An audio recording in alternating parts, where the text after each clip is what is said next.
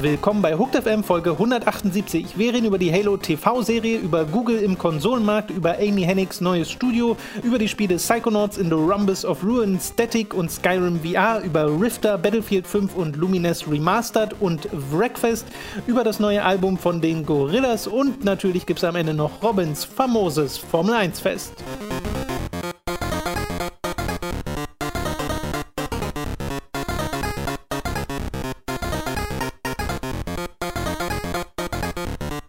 Begrüßen euch bei einer weiteren Folge Hooked FM. Ich bin Tom, bei mir sitzt der Robin. Jo. Und bevor wir loslegen, äh, eine kleine Information zur Gamescom 2018, weil ich da in der letzten Woche auch schon Fragen gesehen habe, wie und ob und warum überhaupt wir denn da sein werden. Und äh, das ist dieses Mal so, dass Robin da ist, ich aber nicht. Und du bist von Montag bis Freitag da, ne? Ja, Also nicht, also am Freitag fahre ich wieder und am Montag komme ich an. Genau, und weil dem so ist und weil du dich dann da auch auf Termine konzentrierst, äh, gibt es auch irgendwie jetzt keinen Plan für ein großes Community-Treff oder sonst Genau, irgendwas. das ist dann äh, alleine ein bisschen äh, schwierig zusammen mit den Terminen irgendwie zusammenzuführen. Ähm, wie gesagt, also ich bin vom Dienstag bis dann Donnerstag auf der Gamescom. Ähm, wenn ihr mich da seht, natürlich gerne, gerne Hallo sagen. Ähm, aber jetzt ein großes Treffen oder so werden wir dieses Jahr deswegen leider nicht machen können. Äh, so leid es mir tut. Genau, gab es ja letztes Jahr auch nicht. Äh, ich weiß auch noch nicht, ob es letztes Jahr waren wir auch nicht da. Das wäre genau, schwierig ob's- gewesen. ob's und äh, wie das sein wird mit dem Arcade-Treff in diesem Jahr, weil das ja jedes Jahr ist dort, dieses Forum-Treffen, äh, was im September normalerweise stattfindet. Das wäre eigentlich ganz schön, äh, müsste ich aber mit Mats nochmal abquatschen und bei Mats ist das zum Beispiel auch nicht immer so gut vorauszuplanen mit seiner Arbeit. Was Äh, meinst du damit? der ist einfach sehr busy. Was das meinst meine ich du damit. So, okay, okay. Oder wieso, in welche Richtung Nee, das, gut. dass das gerade geht. Äh, was wir dann aber trotzdem machen wollen, äh, wenn du auf der Gamescom bist und ich hier bin während der Gamescom-Woche, ist äh, Podcasten. Da äh, wollen wir trotzdem ein paar Casts machen. Ob das dann tägliche Casts sind, äh, höchstwahrscheinlich nicht, aber also wahrscheinlich werden es irgendwie so ein, zwei Podcasts werden insgesamt. Hängt auch so ein bisschen davon ab, wie viel du am Ende siehst, wie viel besprechenswerte News es gibt und sowas. Ja. Und äh, wie wir das dann auch technisch realisiert bekommen. Aber wir haben auf jeden Fall vor, dann Podcasts zu machen. Und je nachdem, ob es irgendwie von Microsoft, Sony und Co. Livestreams geben wird, das ist ja in der Vergangenheit immer so ein bisschen wechselhaft gewesen, versuche ich die dann hier äh, mit irgendwie einem Gast oder so äh, auch live zu begleiten, so wie wir es bei der E3 normalerweise machen. Kann ich aber natürlich auch noch nicht 100% sagen, weil es einfach noch nicht feststeht, wer überhaupt welche Streams macht. Falls überhaupt. Falls welche gemacht werden und ich dann da vor Ort bin, versuche ich irgendwann mal Hook dazu reinzurufen. Weißt du, wenn irgendwie gerade ein Trailer startet und die haben noch nicht weggeschnitten, wird kurz still, Patreon.com dann schrei ich, genau, schrei ich einfach mal kurz laut, dann weißt du ja, ob ich da bin. genau. Okay, das ist doch ein Plan. Dann können wir loslegen mit den News dieser Woche, angefangen mit einer Fernsehserie, die allerdings auch etwas mit Videospielen zu tun hat, denn sie basiert auf Halo und ist jetzt äh, in Arbeit bei Showtime, dem Fernsehsender, äh, wird vom Showrunner Kyle Killen gemacht und, und das ist das Interessante, Rupert Wyatt ist als Director diverser Episoden mit an Bord und ich glaube auch als Producer in irgendeiner äh, Genau. Kapazität. Und das ist halt der ähm, Planet of the Apes Director. Genau, ich glaube vom ersten. Ich glaube, die anderen Von beiden. welchem genau weiß ich jetzt auch Ich bin, mir nicht. gerade, ich bin mir ehrlich gesagt gerade auch nicht mehr sicher, aber ich glaube, er hat den ersten gemacht. Äh, also Dawn, Rise, War.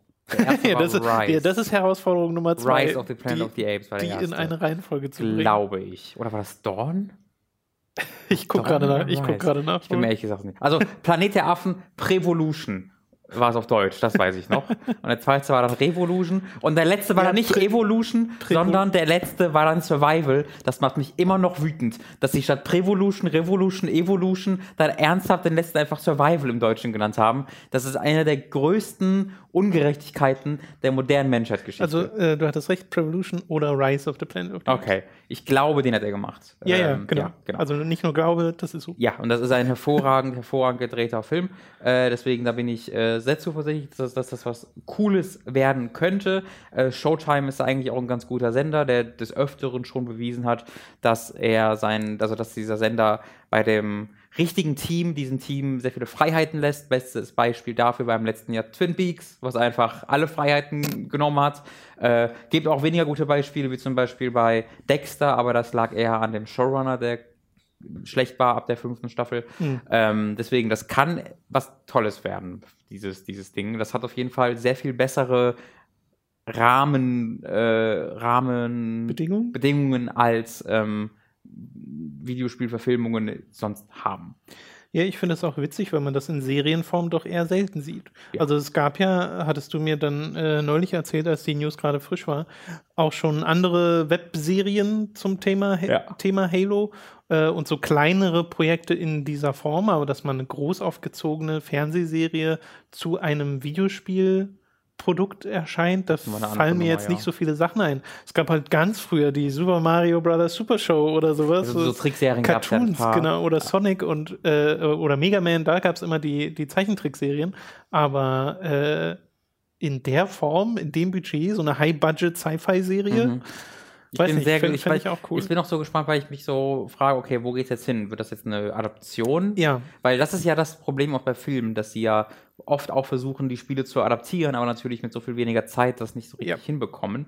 Äh, und eine Serie bietet sich für eine, eine, nicht eine direkte Adaption, aber zumindest eine Adaption, die sich irgendwie daran orientiert, was im Spiel passiert ist, bietet sich natürlich deutlich besser an. Also wenn ich mir so die Einführung der Flat nach in der irgendwie vierten, fünften Folge vorstelle, dann hast du noch fünf Folgen, um mich damit zu befassen. Das würde von der Struktur her viel, viel besser funktionieren. Ich fände es aber genauso cool, wenn es halt irgendeine Story ist um die UNSC, die sich jetzt gar nicht direkt mit dem Master Chief vielleicht äh, beschäftigt. Ähm, ich hoffe, das wird was. Ich, ich, ich, ich bin, ah ja, doch. Also ich habe jetzt, jetzt mich lange Zeit nicht mehr darauf gefreut, weil wir ja schon immer mal wieder gesagt haben, ja doch, das kommt noch. Es wurde ja schon 2013 das erste Mal genau, angekündigt. seit Jahren Genau. in, in Gesprächen. Aber ist dann ja, nachdem Don Matrix sich verabschiedet hat, offensichtlich nicht weiter verfolgt worden. Mhm. Und jetzt, wo sie halt Halo quasi so ein bisschen rebooten, was ja auch bei Halo Infinite so scheint, äh, scheinen sie zu sagen, okay, jetzt starten wir wieder voll, voll durch mit Halo. Ähm, deswegen hoffe ich wirklich, dass das was wird. Mhm. Das wäre dann auch interessant, ne? inwieweit das mit Infinite in Verbindung steht, Mhm. falls überhaupt. Ja. Aber könnte ich mir halt vorstellen, Kann ich auch. weil das wird ja dann irgendwann nächstes Jahr ähm, starten, I guess. Also die TV-Serie startet auf jeden Fall nächstes Jahr. Das ist für ein, die, die ordern das ja immer fürs nächste Jahr, diese Staffeln. Ähm, und äh, die Serie, der, das Spiel wird dann, denke ich mal, auch nächstes Jahr kommen. Hm. Alles andere würde mich erneut überraschen. wäre zumindest früher, als ich momentan denken würde. Hm. So, Ja. weil nach dieser Ankündigung, die ja nur ein Trailer war, ohne große mehr Informationen, äh, wirkte das so wie etwas, hier ist schon mal Halo, Hm. In zwei, drei Jahren dann. Ja. aber es ist sowieso immer schwer zu sagen bei dieser Art von Ankündigung.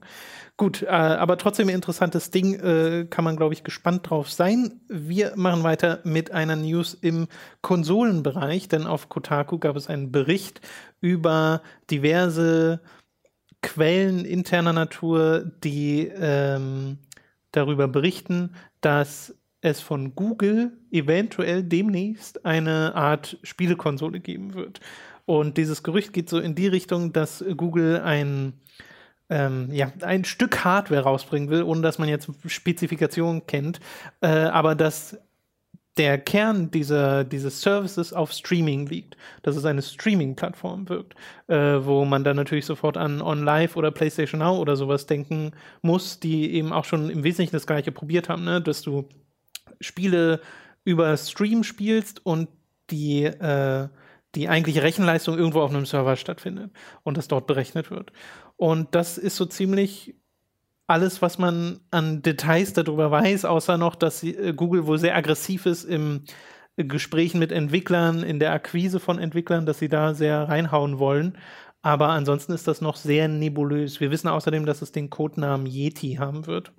Wir wissen auch, dass, also, dass es sehr viele unterschiedliche Meinungen bei Entwicklern dazu gibt. So, Mhm. Also genauso viele Leute, die darauf gespannt sind, wie Leute, die sagen, ja komm, wird eh nix. Ähm, und ich muss sagen, ich bin auch eher auf der Seite, weil so Unternehmen wie Apple oder Google, ähm, also allgemein Technikunternehmen abseits der Kern-Videospielindustrie, haben ständig solche Ideen, ähm, die sie dann auch sehr aktiv verfolgen und wo sie dann auch ordentlich Geld reinbuttern. Aber da sie den Konsolenmarkt dann doch nicht so verstehen, wie sie das vielleicht dachten, wird, also so Apple, Apple TV gibt es ja auch mit Apple Gaming, wo, wo sie das ja auch so ein bisschen versucht haben, das auf den, auf den Fernseher zu bringen. Und das war ja auch, also das ist einfach, du kannst ein bisschen deine iPhone-Spiele jetzt auf dem, auf dem äh, Fernseher spielen. Und Google äh, plant da ja offensichtlich schon ein bisschen mehr. Ähm, aber ich glaube eher, dass die, dass der Durchbruch in der Zukunft beim Streaming bei Sony oder Microsoft liegt, so bei äh, sowas wie, ähm, wie, wie heißt es, Xbox Game Pass zum Beispiel. Ne? Mhm. Ne? Das ist ja jetzt kein Streaming, sondern du lädst sie ja runter. Aber Microsoft war ja auch schon sehr offen damit, dass die Entwicklung für sie auch dahin geht. Ne? Also sie wollen ja auch irgendwann das immer weiter unterstützen. Aktuell ist es halt wegen Bandbreite kaum möglich. Äh, deswegen, ich glaube, für diese Unternehmen ist das sehr viel einfacher, in diesen Bereich reinzusteigen, als ein Unternehmen wie Google, die ja keinerlei First Party haben. Also das müssten sie sich ja alles wirklich jetzt über fünf, sechs, sieben Jahre grundsätzlich neu aufbauen. Äh, und klar, wenn es ein Unternehmen gibt, das dafür die Kohle hätte, dann Google. Äh, aber die Erfahrung zeigt, dass da glaube ich eher Skepsis angebracht. Ja, sie haben halt auch die die Netzwerktechnologien schon, ne? aber mhm. es ist natürlich trotzdem so, dass mir auch zuerst dann die Limitierungen wieder in den Kopf kommen von so Streaming-Services, wenn du so an Lag denkst oder sowas. Mhm. Äh, oder halt einfach an die Internetanbindung hierzulande oder selbst in Amerika, wo sie ja auch nicht perfekt ist. Ne? Also es ist jetzt auch nicht so, dass dort jeder super Highspeed-Internet hat oder sowas. Äh, und das stelle ich mir schwierig vor. Also wirklich so ein bisschen wie Zukunftsmusik, dass es vielleicht irgendwann mal dahin kommt, dass, dass diese Internetanbindung, die nötig wäre dafür, um das auch in guter Qualität spielen zu können, äh, weitflächig genug äh, abgedeckt ist. Aber momentan stelle ich es mir echt schwierig vor. Und selbst, also. Man muss halt dazu sagen, dass wirklich, also der Unterschied zwischen Amerika und Deutschland ist ja schon nochmal sehr groß und Amerika selbst ist nicht besonders gut. Also das ist halt, unsere Sicht ist da nicht sehr repräsentativ, weil Deutschland so unfassbar abgeschlagen ist in diesem Bereich. Das ist ja wirklich traurigerweise ja, ja. so. Im Punkto ähm, Verbreitung und Schnelligkeit des Internets ist Deutschland im Westen absoluten Desaster. Also äh, das ist natürlich, wenn du das mit den nordischen Ländern vergleichst, ist natürlich nochmal ein gigantischer Unterschied. Aber selbst mit einem, selbst wie Amerika, die da wirklich nicht besonders krass sind, selbst die sind da deutlich weiter als Deutschland. Ähm, deswegen ist es vielleicht auch noch ein bisschen mehr unser Eindruck, der da so ein bisschen verfälscht ist. Ich glaube auch ehrlich gesagt nicht, dass das, also ich glaube, wenn du jetzt einen Streamingdienst rausbringen würdest, der das alles unterstützen würde, würdest du schon genug Geld damit machen können, dass sich das rentiert. Ich mein PlayStation Now gibt es ja absurderweise noch, aber da ist halt das, was ich so komisch finde, einfach das Spieleangebot. Ja, ja, genau, das ist so ein halbherziges genau. Ding. Ja, und halt auch viel so PS3-Kram ja. und äh, geht ja eher in die Richtung. Ähm, aber ich lese halt auch oft von äh, Amerikanern dieses Jahr, zum Beispiel auf ländlicher Ebene ist das halt auch nicht weit verbreitet und so. Und das äh, sind dann nun mal so die Limits, die dem gesetzt sind. Aber äh, für mich persönlich, aus der eigenen Erfahrung, ist es natürlich gerade schwer, das zu beurteilen, weil immer wenn ich so an Streaming denke, denke ich, okay, dann habe ich ab und zu mal so Pixel-Artefakte im Bild mhm. und so einen leichten Lag, wenn ich Ego-Shooter spiele oder sowas. Das klingt nicht wie etwas, was ich spielen wollen mhm. würde. Aber vielleicht fehlt dann da einfach nur die Erfahrung von der Technik, wie sie eigentlich funktionieren sollte. Keine Ahnung. Ich glaube, auch in fünf Jahren ist das alles nochmal eine ganz andere Nummer. Ja, mal gucken. Aber äh, also ich halte da jetzt auch nicht die Luft an und denke mir, oh geil, Google äh, kommt mit einer Konsole. Ja. Ich meine, ne? erinnerst du dich noch, als vor drei, vier Jahren bekannt wurde, dass Amazon groß ins Gaming einsteigt und die alle Studios gekauft haben und was da so alles rausgekommen ist? Amazon Game Studios, mhm. anyone remember ja, that? Ja, ja, ja, ja, mhm. ja, hatte ich auch noch im Kopf. Äh, ja, und dann haben sie Twitch Gold und reicht ihnen dann scheinbar. Ja. äh, die letzte News für diese Woche, äh, da geht es um EA und um Star Wars und um Amy Hennig, die ähm, ja, also eine schöne positive Nachricht, wenn es ja, um Star Wars geht. Ach naja, also ich, ich sehe das gar nicht als Negativnachricht, ehrlich also für gesagt. EA und Star Wars schon. Naja, nee, weil ich finde das jetzt nicht wirklich neu. Das ist so nee, dieses das, nee, das äh, Ding, das halt vor einem halben Jahr ungefähr Visceral äh, geschlossen wurde und damit auch dieses Star Wars Projekt so in der Schwebe stand, äh, wo jeder so dachte, hä, was, was soll da raus jetzt werden? Äh, Amy Hennig Status war halt noch auch in der Luft, also da gab es auch keine Informationen zu, was sie jetzt bei EA macht. Und es kam halt raus, dass sie vor sechs Monaten halt schon aufgehört hat, bei EA zu arbeiten und angefangen hat, äh, zu versuchen, ein eigenes Indie-Studio aufzubauen, was sie jetzt auch getan hat, wo sie immer noch mit Leuten redet. Ähm, und zu ihren Plänen, da kommen wir gleich, aber im Wesentlichen ist ihr Star Wars-Spiel halt wirklich weg vom Fenster, äh, so ziemlich gecannt. Äh, EA Van Vancouver arbeiten noch an einem Star Wars-Spiel, was aber wohl was ganz anderes sein soll. Und das ist zumindest momentan der Status von EA, Star Wars und Visceral und diesem Projekt. Moment, also man muss dazu sagen, es ist der Status vom Januar. Ne, weil sie hat, nicht, also das, sie weiß, sie ist ja seit Januar nicht mehr bei EA. Das heißt, es klang jetzt für mich auch so, als ob das so der Stand der Dinge ist, als sie halt Äh, soweit ich weiß, ist aber diese Vancouver-Info eine aktuelle. Ja, aber ich meine, dass halt, ähm, dass das alte Spielkonzept noch auf, dem, auf Halbe liegt und damit nichts mehr gemacht wird. Ach halt so, schon ja, von ja. Januar, weil da bin ich nur ein bisschen vorsichtig, weil das ja direkt dem widerspricht, was EA gesagt hat. EA hat ja damals gesagt, dass sie das Spiel umbauen werden zu einem ähm, mehrspielerlastigerem Spiel. Und da war ich halt überrascht von, als dann Amy Hennig gesagt hat, nee, das ist, liegt irgendwo jetzt im Regal rum. Das kann ich mir genauso Naja, gut vorstellen. Ich glaube, sie meinen aber beide das Gleiche. Sie sagt ja, ihre Story liegt im Regal. ah, okay. Und das wird's ja, also die, Okay. es wird ja nicht das Spiel daraus werden, was sie wollte, nämlich so ein Uncharted Star Ja, ja, Wars, stimmt. äh, sondern eben so ein Multiplayer oder was weiß ich, in welche Richtung es noch gehen soll, Spiel, über das wir einfach momentan nicht so viel wissen. Deswegen läuft's, glaube ich, aus. Soll denn das das sein, was Vancouver macht? Weißt du? Äh, naja, halt so aus den Überresten von dem, was Also das das gemacht hat. Ja, Okay, okay. Soweit, soweit ich weiß, ja. Ja. Ähm, und wie gesagt, Amy Hennig will jetzt ein eigenes äh, Studio gründen. Übrigens, falls ihr es nicht wisst, äh, weil wir es jetzt gar nicht erwähnt haben, Amy Hennig war Director und Writer beim ersten Uncharted, aber auch bei der Legacy of Kain Serie äh, und hat dadurch eine große Beliebtheit erlangt. Bei Uncharted 2 drei auch noch, ne? Beim dritten auch noch? Ja, ja, die ist die ganze Serie bis. äh, Aber war sie immer Director und Writer? Das weiß ich gerade nicht. Ich meine, die war ja sogar vom vierten noch weiter. Die war ja komplett. Ist ja, Stimmt, da war sie am Anfang auch noch Ja, dabei. ja, ne? sie ist ja die Uncharted. Genau, und dadurch hat sie äh, schon ein gewisses Portfolio aufgebaut äh, und Leute sind gespannt darauf, was sie als nächstes macht, gerade eben auch aus Story-Sicht und dazu gehörten wir ja auch, weil wir Mhm. wollten auch wissen, was sie als nächstes macht. Und es ist halt so immer so eins nach dem anderen. Ne? Erst gibt es diese hinter den Kulissen Geschichte von Uncharted, dass es da halt so Streitereien gab und ähm, Unterschiede in der Vision, die man da hatte für den vierten Teil, wodurch das ja dann an Druckmann und den anderen Bruce Straley. Ging, genau. Mhm. Und äh, sie dann daraus war, dann bei EA jetzt mit Star Wars äh, durchstarten wollte und wie sich herausstellt, hatte das auch extreme Entwicklungsprobleme. Ja, das ist halt direkt, ein, also das jetzt halt mit vier, Uncharted 4 und dem Star Wars Spiel, die zwei Spiele nacheinander äh, so irgendwie jetzt knapp, weiß ich nicht, zehn Jahre investiert hat. Wann kam, wann wurde denn Uncharted 4 angefangen zu entwickeln? Das kam 2016 raus, oder? Vier?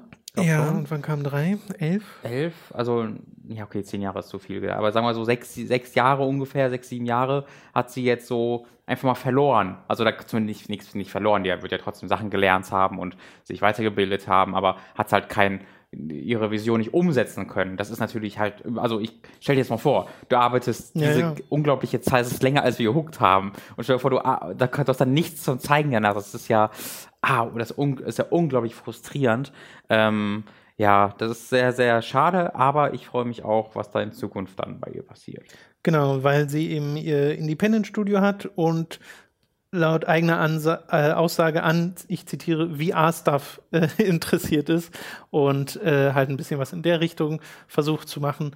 Und das kann ich mir auch gut vorstellen, dass es dann so kleine narrative Erfahrungen, würde ich mal davon ausgehen, werden könnten, die sie mit einem kleinen Team macht, wo sie selbst auch sagt, so mehr als 15 Leute will sie eigentlich gar nicht haben in ihrem Indie-Studio. Aber sie sagt eben auch, äh, und das übrigens äh, teilweise in Interviews mit Eurogamer, ähm, dass sie jetzt nichts dagegen hätte, nochmal an so einer Art Uncharted zu arbeiten. Ja, naja, also sie ist ja auch nicht mehr die allerjüngste. Also so wahnsinnig viele große AAA-Spiele hat sie wahrscheinlich nicht mehr im Petto. Ähm, ich glaube, das ist, ist in den 50ern, oder? Das weiß ich nicht. Ich glaube schon. Ähm, wenn ich mich da jetzt komplett irre, dann tut mir das leid, aber ich glaube schon. Und du arbeitest ja nicht bis du 90 bist in dem, in dem, in dem Business normalerweise. Ähm, deswegen, aber ist auf jeden Fall super, super coole Personality in diesem Bereich und bleibt uns noch hoffentlich noch lange erhalten. Und ich freue mich halt sehr, dass die sich jetzt diesen VR-Space ähm, ja, nähert, weil ich, also, wenn ich mir vorstelle, mit dieser zusätzlichen Dimension, der zusätzlichen Immersion, eine Story vom von der Qualität eines oder Dialoge von der Qualität eines Uncharted zu erleben, ähm, das kann eine ganz, ganz besondere Erfahrung werden. Äh, und sie hat ja auch ähm, als Director gezeigt, dass sie da ein bisschen, dass sie nicht nur ein bisschen, sondern dass sie da ganz schön mhm. was ähm, jetzt zu bieten hat. Eine Legacy of Kane ist natürlich, muss man natürlich auch immer mit sich mal im Kopf halten beim Writing vor allen Dingen. Also das auf VR bezogen, das kann richtig, richtig, richtig toll werden und auch nochmal ein paar Leute mehr, glaube ich, ähm, in diesen Bereich reinpushen. Weil wenn du sagst, hey, der Macher von oder die Macherin von Uncharted ist jetzt hier in dem Bereich, wollt ihr euch das mal angucken? Ja. Wer weiß. Ist natürlich die Frage, ob es tatsächlich in die Richtung geht und wie lange es dann dauert, weil es klingt momentan immer noch so, als ob sie halt erstmal noch Leute ranholt. Ja, klar, es ist, und ja. selbst dann ist es ja wirklich so eine Experimentiersache, ist noch nicht klar, was da genau. kommt. Aber allein, dass sie so experimentiert, ich bin einfach froh für jeden kreativen Kopf, ähm, den man schon aus anderen Bereichen kennt, der so sagt, okay, ich gucke mir das mal an, ich gucke mal, was ich so damit machen kann. Weil ich dann so die Hoffnung habe, dass ähm, diese Leute nicht nur, in Anführungszeichen, etab bereits etabliertes irgendwie kopieren wollen in dem Bereich, sondern vielleicht mal bei, nochmal bei Null anfangen und gucken, okay, wie lasse ich, wie lässt sich das jetzt steuern, wie mache ich das hm. einfach. Es gibt so viele Möglichkeiten, so viele, doch so viele Möglichkeiten zur Innovation im VR-Bereich, dass so eine Person wie Annie Henning da, glaube ich, sehr, sehr gut Hennig. geeignet für ist. Hennig, Entschuldigung, jedes Mal. Das ja. passiert auch jedem, ja, ja. jedem, den ich kenne. Ja, ja, ja. Rock. ja, genau. äh, gut, dann soll es das, denke ich, gewesen sein zu der News. Da bleibt uns dann nur noch abzuwarten und zu hoffen, dass das Spiel, an, das sie, an dem sie dann als nächstes Werk auch tatsächlich erscheint. Mhm. Zeit für eine kleine Werbepause. In diesem Monat werden wir gesponsert von Don Stylo, der euch einen wunderbaren Podcast ans Herz legen will. Unlimited Ammo, ein Videospiel, Anime, Einbruchs, Badewannen und Lotte-Podcast von und mit YouTubern wie Speckobst, Backerkritik, Aubanan und Co. Geht auf unlimitedammo.de, um den neuesten Folgen zu lauschen oder Videos der Crew anzuschauen. Vielen Dank an unseren Sponsor Don Stylo. Über audible.de slash hooked könnt ihr ein kostenloses Probeabo beim Hörbuchdienst Audible abschließen und erhaltet folglich das erste Hörbuch eurer Wahl umsonst, das ihr dann auch über diesen kostenlosen Probemonat hinaus behalten könnt. Also audible.de slash hooked für das kostenlose Probeabo. Außerdem sei an dieser Stelle unser Shop bei getshirts.de empfohlen. Da könnt ihr euch nämlich Shirts, Pullover, Tassen, Mauspads und mehr mit Hooked und Time to 3 Motiven holen. Den Link dazu findet ihr in der Beschreibung und auf unserer Website, also schaut doch da mal vorbei. Schließlich gibt es dann noch unseren Amazon Affiliate Link, über den ihr Spiele, Filme, Serien oder was ihr sonst eben gerade noch so braucht bestellen könnt. Und auch den findet ihr in der Beschreibung.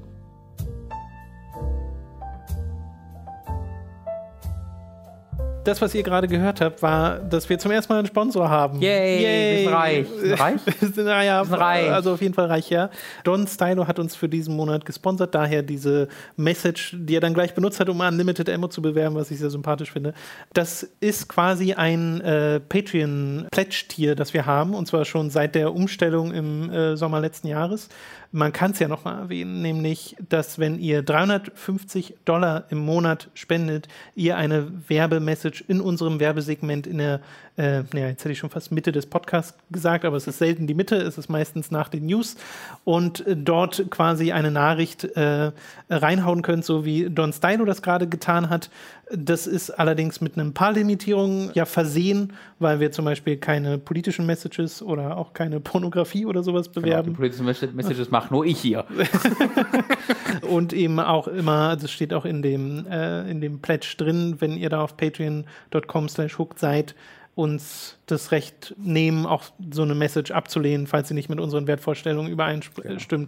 und das Geld dann eben zurückzuzahlen. Ja, genau. Aber es ist eine Möglichkeit, falls also auch ihr irgendwie eine Message habt, äh, eine, eine Werbemessage, genau, es, muss, es, muss keine, es muss keine so eine Werbemessage sein, es kann auch ein Gruß sein oder was weiß ich, also irgendwas, was ihr da platzieren wollt, wenn ihr einen guten Freund habt, dessen Glück, also, also der so einmal euch gesagt hat, mein Traum im Leben ist, dass Tom einmal meinen Namen sagt. Tom von Hooked, kennst du den? Also ja, ich bin auch ein großartiger Fan dieser, dieser großartigen Leute. Dann ist es doch eine wunderbare Gelegenheit, um ihm ein wunderbares Geburtstagsgeschenk zu machen, indem du für zwölf Monate in Folge diesen Gruß kaufst.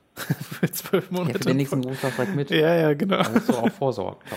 Also ja, das ist eine Möglichkeit, das sei hier noch, noch nur noch mal erwähnt. Freut mich sehr, dass Don Stylo das in Anspruch genommen hat und dann auch gleich so gut genutzt hat. Ich habe jetzt, wieder den, ich hab jetzt wieder den gesamten Podcast Stylo im Kopf, den Gorilla-Song. Mm, auch- Jedes ja, Mal, wenn ich Don. Stylo den Namen Zu höre. Gorillas kommen wir ja noch. Kommt eigentlich, kommt, Don Stylo heißt dein Name, also kommt der Name von dem Song? Das musst du mir mal schreiben, das würde ich mal, würde ich mal Hm. gerne wissen. Wir kommen jetzt auf jeden Fall erstmal zu den Spielen, die wir in der letzten Woche gezockt haben. Du hast zum einen Psychonauts beendet Yes. und zum anderen direkt danach, äh, weil du jetzt ebenfalls im Besitz einer PlayStation VR bist, Yes. äh, Psychonauts in the Rhombus of Ruin gespielt. Dieses kleine Sequel Ja, zu Psychonauts und Prequel zu Psychonauts 2, dieses Mhm. Zwischending. Ähm, und du kannst ja erstmal sagen, was du denn von Psychonauts jetzt insgesamt hältst. Beim letzten Mal warst du ja sehr begeistert. Genau, ich bin, ich bin immer noch sehr, sehr begeistert. Ich glaube, ich, für mich war die erste Hälfte stärker als die zweite, äh, weil ich das, Summercamp-Szenario ein bisschen ähm, spannender fand, äh, spaßiger fand als das Asylum-Szenario von der zweiten Hälfte. Und ich fand ein bisschen schade, dass diese Kinder, mit denen ich mich so identifiziert habe und ich kennengelernt habe, quasi aus dem Spiel genommen werden für die zweite Hälfte. Ja. Das fand ich äh, sehr, sehr schade, aber auch wenn die neuen Charaktere, die dann dazukommen, ebenfalls hervorragend sind.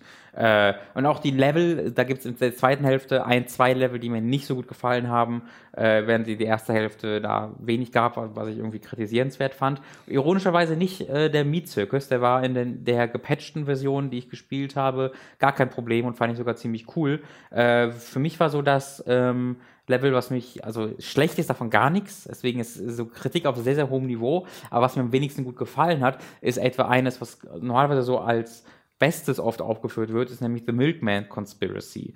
Äh, da hat, da gibt es nämlich sehr, sehr wenig Platforming und sehr viel Rumgerenne. Ähm, und das fand ich eher relativ öde, da einmal von hin und her und hin und her zu rennen, die gleiche Straße entlang und du nur Items sammelt, äh, weil mir am Spiel neben dem Storytelling halt wirklich das Platforming am meisten Spaß gemacht hat und das so das Level ist, wo das Platforming am wenigsten äh, zum Tragen kommt, leider. Aber das ist alles wirklich äh, Kritik auf sehr, sehr hohem Niveau. Äh, dies, dies, das ist ein, eines der besten Plattformer-Spiele, die ich je gespielt habe. Äh, und so, ich finde, erneut auch aus spielerischer Sicht. Ich finde, das muss ich überhaupt gar nicht verstecken. Äh, und war dann so einer der, nicht der, also nicht der alleinige Grund, aber einer der Hauptgründe, wo ich gesagt habe, okay, ich muss jetzt auch Rhombus in Ruin spielen. Da gibt es auch gar keine Diskussion. äh, Ru nee, warte. In the Rhombus of Ruin. So war es. Ähm, Denke mal an den Song. Ich weiß, welchen Song? Kenn ich nicht. Hä? Welcher Song? Na, der in Psychonauts in the Rhombus of Ruin. Ach so, nee, ich dachte, du meinst, es gibt einen echten Song. Nee, nee, nee, aber Ja, ja, die den singen ja James immer in the. Rhombus of Ruin. Genau. Äh, also da also, ich musste das dann wirklich unmittelbar danach spielen Ja. äh, und habe mir dann tatsächlich letzte, letztes Wochenende, ähm, also nicht dieses, sondern das davor, ähm, habe ich mir dann am Sonntag PlayStation VR endlich mal gekauft, um dann am Montag äh, direkt damit loszulegen. Genau, und äh, wie gesagt, bei mir ist ja Psychonauts jetzt schon sehr lange her, deswegen habe ich da keine frischen spielerischen Eindrücke mehr, aber freue mich sehr, dass das bei dir so gut angekommen ist. In The Rhombus of Ruin habe ich ja jetzt, habe ich auch durchgespielt, ist jetzt auch schon wieder diverse Monate her, äh, aber das habe ich auch als eine sehr positive Erfahrung im Kopf, wo mir äh, erstmal unheimlich gut getan hat, diese Charaktere nochmal zu Mhm. treffen, nachdem das ja so elendslang gedauert hat, bis es in irgendeiner Form mit Psychonauts weiterging, äh, vor allem nach dem Ende, das Psychonauts hat. Und war da aus der Sicht erstmal total angetan. Ich fand das auch grafisch ganz hübsch. Voll hübsch. Ich finde, die ja. Charakterdesigns kommen erst jetzt so richtig zur Geltung, Hm. äh, wo sie ein bisschen mehr technische Möglichkeiten haben, die umzusetzen, ähm, weil äh, wir haben ja letzte Woche auch so ein bisschen drüber geredet. Manche Charaktere sollen ja einfach ein bisschen hässlich aussehen. Mhm. So, aber äh, ich finde, damit machen sie halt teilweise ein paar lustige Sachen so im Design selbst. Aber äh, ja, ansonsten hätte ich vermutet, dass es spielerisch dir dann nicht ganz so sehr zusagt, weil du schon so ein bisschen limitiert bist durchs PlayStation VR, aber klang jetzt doch gar nicht so, oder? Ja, genau. Also man ist natürlich, äh, also es ist jetzt keine wahnsinnig spannende äh, Nutzung von VR auf einer spielerischen Ebene, Mhm. sondern du, also man kann es auch noch nicht mal mit dem Move-Controller spielen, sondern es funktioniert nur mit dem DualShock 4 und du zeigst halt dann auf Dinge, weil es ja auch Motion Controls im Controller hat und benutzt dann halt irgendwie Telekinese oder Feuer oder so. Es ist im Grunde so ein sehr, sehr, sehr simples Point-and-Click-Adventure aus der Ego-Perspektive. Ja. Ähm, Und das ist dann natürlich jetzt nicht das Allerspannendste. Allerdings haben, also dadurch, dass es sich vom Szenario her so anbietet, weil du ja einfach Telekinese hast und diese Genau. ganzen ähm, Fähigkeiten, wo du aus der Ferne irgendwelche Sachen steuerst, ähm, hat es sich jetzt für mich nicht künstlich angefühlt, sondern tatsächlich, obwohl es keine besonders innovative Nutzung war, wie eine logische Nutzung. Äh, und vor allen Dingen war es dann für mich halt, also das Spiel wurde halt komplett getragen von seinen Charakteren, von seinen Dialogen, die halt dem aus Psychonauts 1 in nichts nachstehen. Das fand ich halt total beeindruckend. Zwischen diesen Spielen liegen ja zehn Jahre. Ähm, aber ich habe sie ja direkt hintereinander weggespielt und es wirkt einfach so, als ob die einfach hintereinander weggeschrieben worden sind. Also wie Tim Schafer da einfach sofort so einen Schalter, so einen Hebel umlegt und direkt in dem Mode ist und diese Charaktere wirklich Ja. genauso großartig weiterschreibt. Also der Coach ist in Rumbles of Ruin so Ja. unfassbar lustig und toll. ähm, da war ich wirklich begeistert von und es hat erneut so eine, so eine Backstory von einem Charakter, die so ein richtiger Sch- Schlag in die Fresse ist. Äh, wirklich erneut mich so, also ich saß teilweise wirklich so für zwei Minuten mit offenem Mund in VR, weil ich halt das so beeindruckend fand, was mir da erzählt wird und wie das dann aber auch ähm, visuell präsentiert wird, wie das Storytelling sich da präsentiert. Ähm, das habe ich wirklich selten gesehen. Also das ist so das, was man ähm, Burton gern nachsagt, äh, was so mal seine Stärke war. Äh, das macht Tim Schafer eigentlich viel besser, als das Burton heutzutage jemals spielen könnte. Nämlich dieses absurd ist ein bisschen lustig, aber hinter allem versteckt sich eine immense Tragik. Und das ging ja Burton leider sehr verloren in den letzten, weiß ich nicht, 10, 15 Jahren. Äh, und äh, Tim Schafer macht das so, wie das Tim Burton zu seinen besten Zeiten gemacht hat.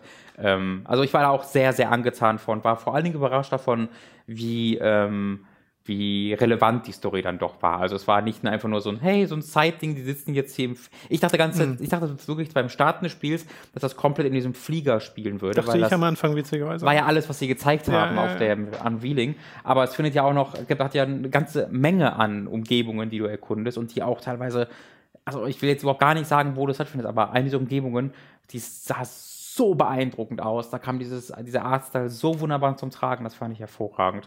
Also es war wirklich so eine, so eine ziemlich komplette Begeisterung tatsächlich. Okay, das Ja. freut mich sehr. Also haben wir jetzt äh, in Robin auch einen weiteren Psychonauts-Fan Auf jeden gefunden. Fall. Also Psychonaut 2 ist, ähm, wenn das dann irgendwie 19 oder vielleicht sogar 20 kommt, äh, ganz oben auf meiner Most Wanted. Da kann ich kaum erwarten. Ja, genau. Also müssen wir uns tatsächlich noch eine ganze Weile gedulden. Aber naja, das ist man ja gewohnt bei ja, Psychonauts. ja, vor allem müssen wir wieder nur zweimal blinzeln und es ist schon 2022, deswegen muss ich Ja, das ist, ja. machen. Hm. Hm. Gut, du hast noch andere VR-Spiele gespielt, nämlich eins mit dem Namen Statik, wo wir nicht ganz wissen, spricht man das jetzt Englisch aus? Mhm. Nee, es wird mit K Static? geschrieben, deswegen weiß Ja, ich ja. nicht, ob das halt Statik ist. Das wird ja natürlich nie gesagt. Static. Wie auch immer, äh, was ist denn das für ein Spiel, Robin? Äh, das ist ein Spiel von, ja, wie wird es nochmal ausgesprochen, dieses Studio? Tan Tansier Studio, heißen sie so? Du? Tarsier heißen sie, genau. Ist, äh, die haben diverse so Little Big Planet Sachen gemacht, äh, aber dann vor allen Dingen bekannt geworden durch Little Nightmares, ähm, was sie ja letztes Jahr veröffentlicht haben, äh, was mir auch richtig gut gefallen hat. Das war dieses Limbo-eske Cinematic Platformer Horror-Ding. Genau. Das hat uns beiden ja gefallen. Und das hat ja auch einen, äh, diesen dreiteiligen DLC bekommen, der nochmal eine ganze Menge dabei zu, drauflegt. Nicht den gespielt. Wir beide nie gespielt haben, Ja. muss ich eigentlich mal nachholen. Äh, jedenfalls haben die, äh, als das ist ihr neuestes Spiel, Static, äh, und das wusste ich auch gar nicht, dass es von denen als ich gekauft habe. Ich habe nur gesehen, dass das sehr gute Kritiken bekommen hat, äh, was sehr selten passiert bei VR-Spielen, dass es im Mainstream in der Presse gut ankommt. Ähm, und dass es halt so ein, irgendwie so ein Puzzle-artiges Spiel ist. Und mehr habe ich dann gar nicht gesehen, sondern mir einfach mal gekauft.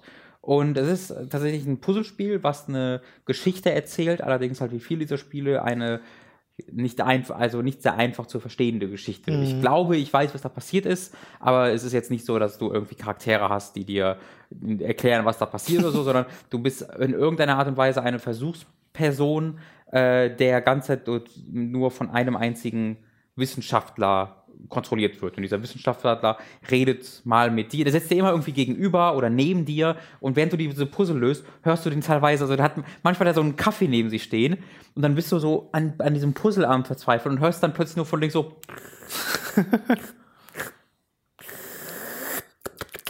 so richtig, wo, also, wo der dich so aktiv abnervt und du merkst, dass es Absicht ist. Ähm, oder also größtenteils sitzt er aber einfach nur so ein bisschen daneben und du hörst ihn immer wieder so, so sich räuspern oder sich bewegen, weil er Notizen macht oder am PC tippen. Das ist so ein sehr schönes Gefühl, weil, weil das, äh, also ist kein schönes Gefühl, aber es gibt dir ein sehr schönes Gefühl des, des, des Ortes. Ja, Allein dafür, dass du diese Person hast, die die ganze Zeit sich so, so kleine Geräusche macht und du merkst, dass sie da ist, hast du ein viel besseres Gefühl für diesen Ort, in dem du sitzt. Ich finde die Psychologie dahinter total interessant, weil ich stelle mir so vor, wie du The Witness spielst und einfach die ganze Zeit jemand neben dir, Blow. neben dir sitzt. FMV.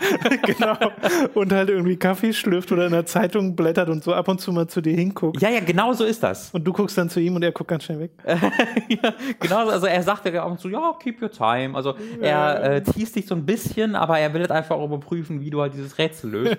und das ist wirklich sehr, sehr faszinierend. Sein Gesicht ist so komisch mit so, wie, wie wenn du, wir irgendwie Leute auf der Straße filmen würden, wenn wir das zensieren würden danach, deren Gesichter. Oh, okay. So ist das so ein bisschen, deswegen hat es so ein bisschen was Unwirkliches, so ein bisschen Gruseliges fast schon, weil du sein Gesicht nicht sehen kannst. Ähm, was natürlich technisch begründet ist, aber hier sehr gut implementiert ist, dass es halt völlig also es wirkt sinn, sinnig und sinnvoll.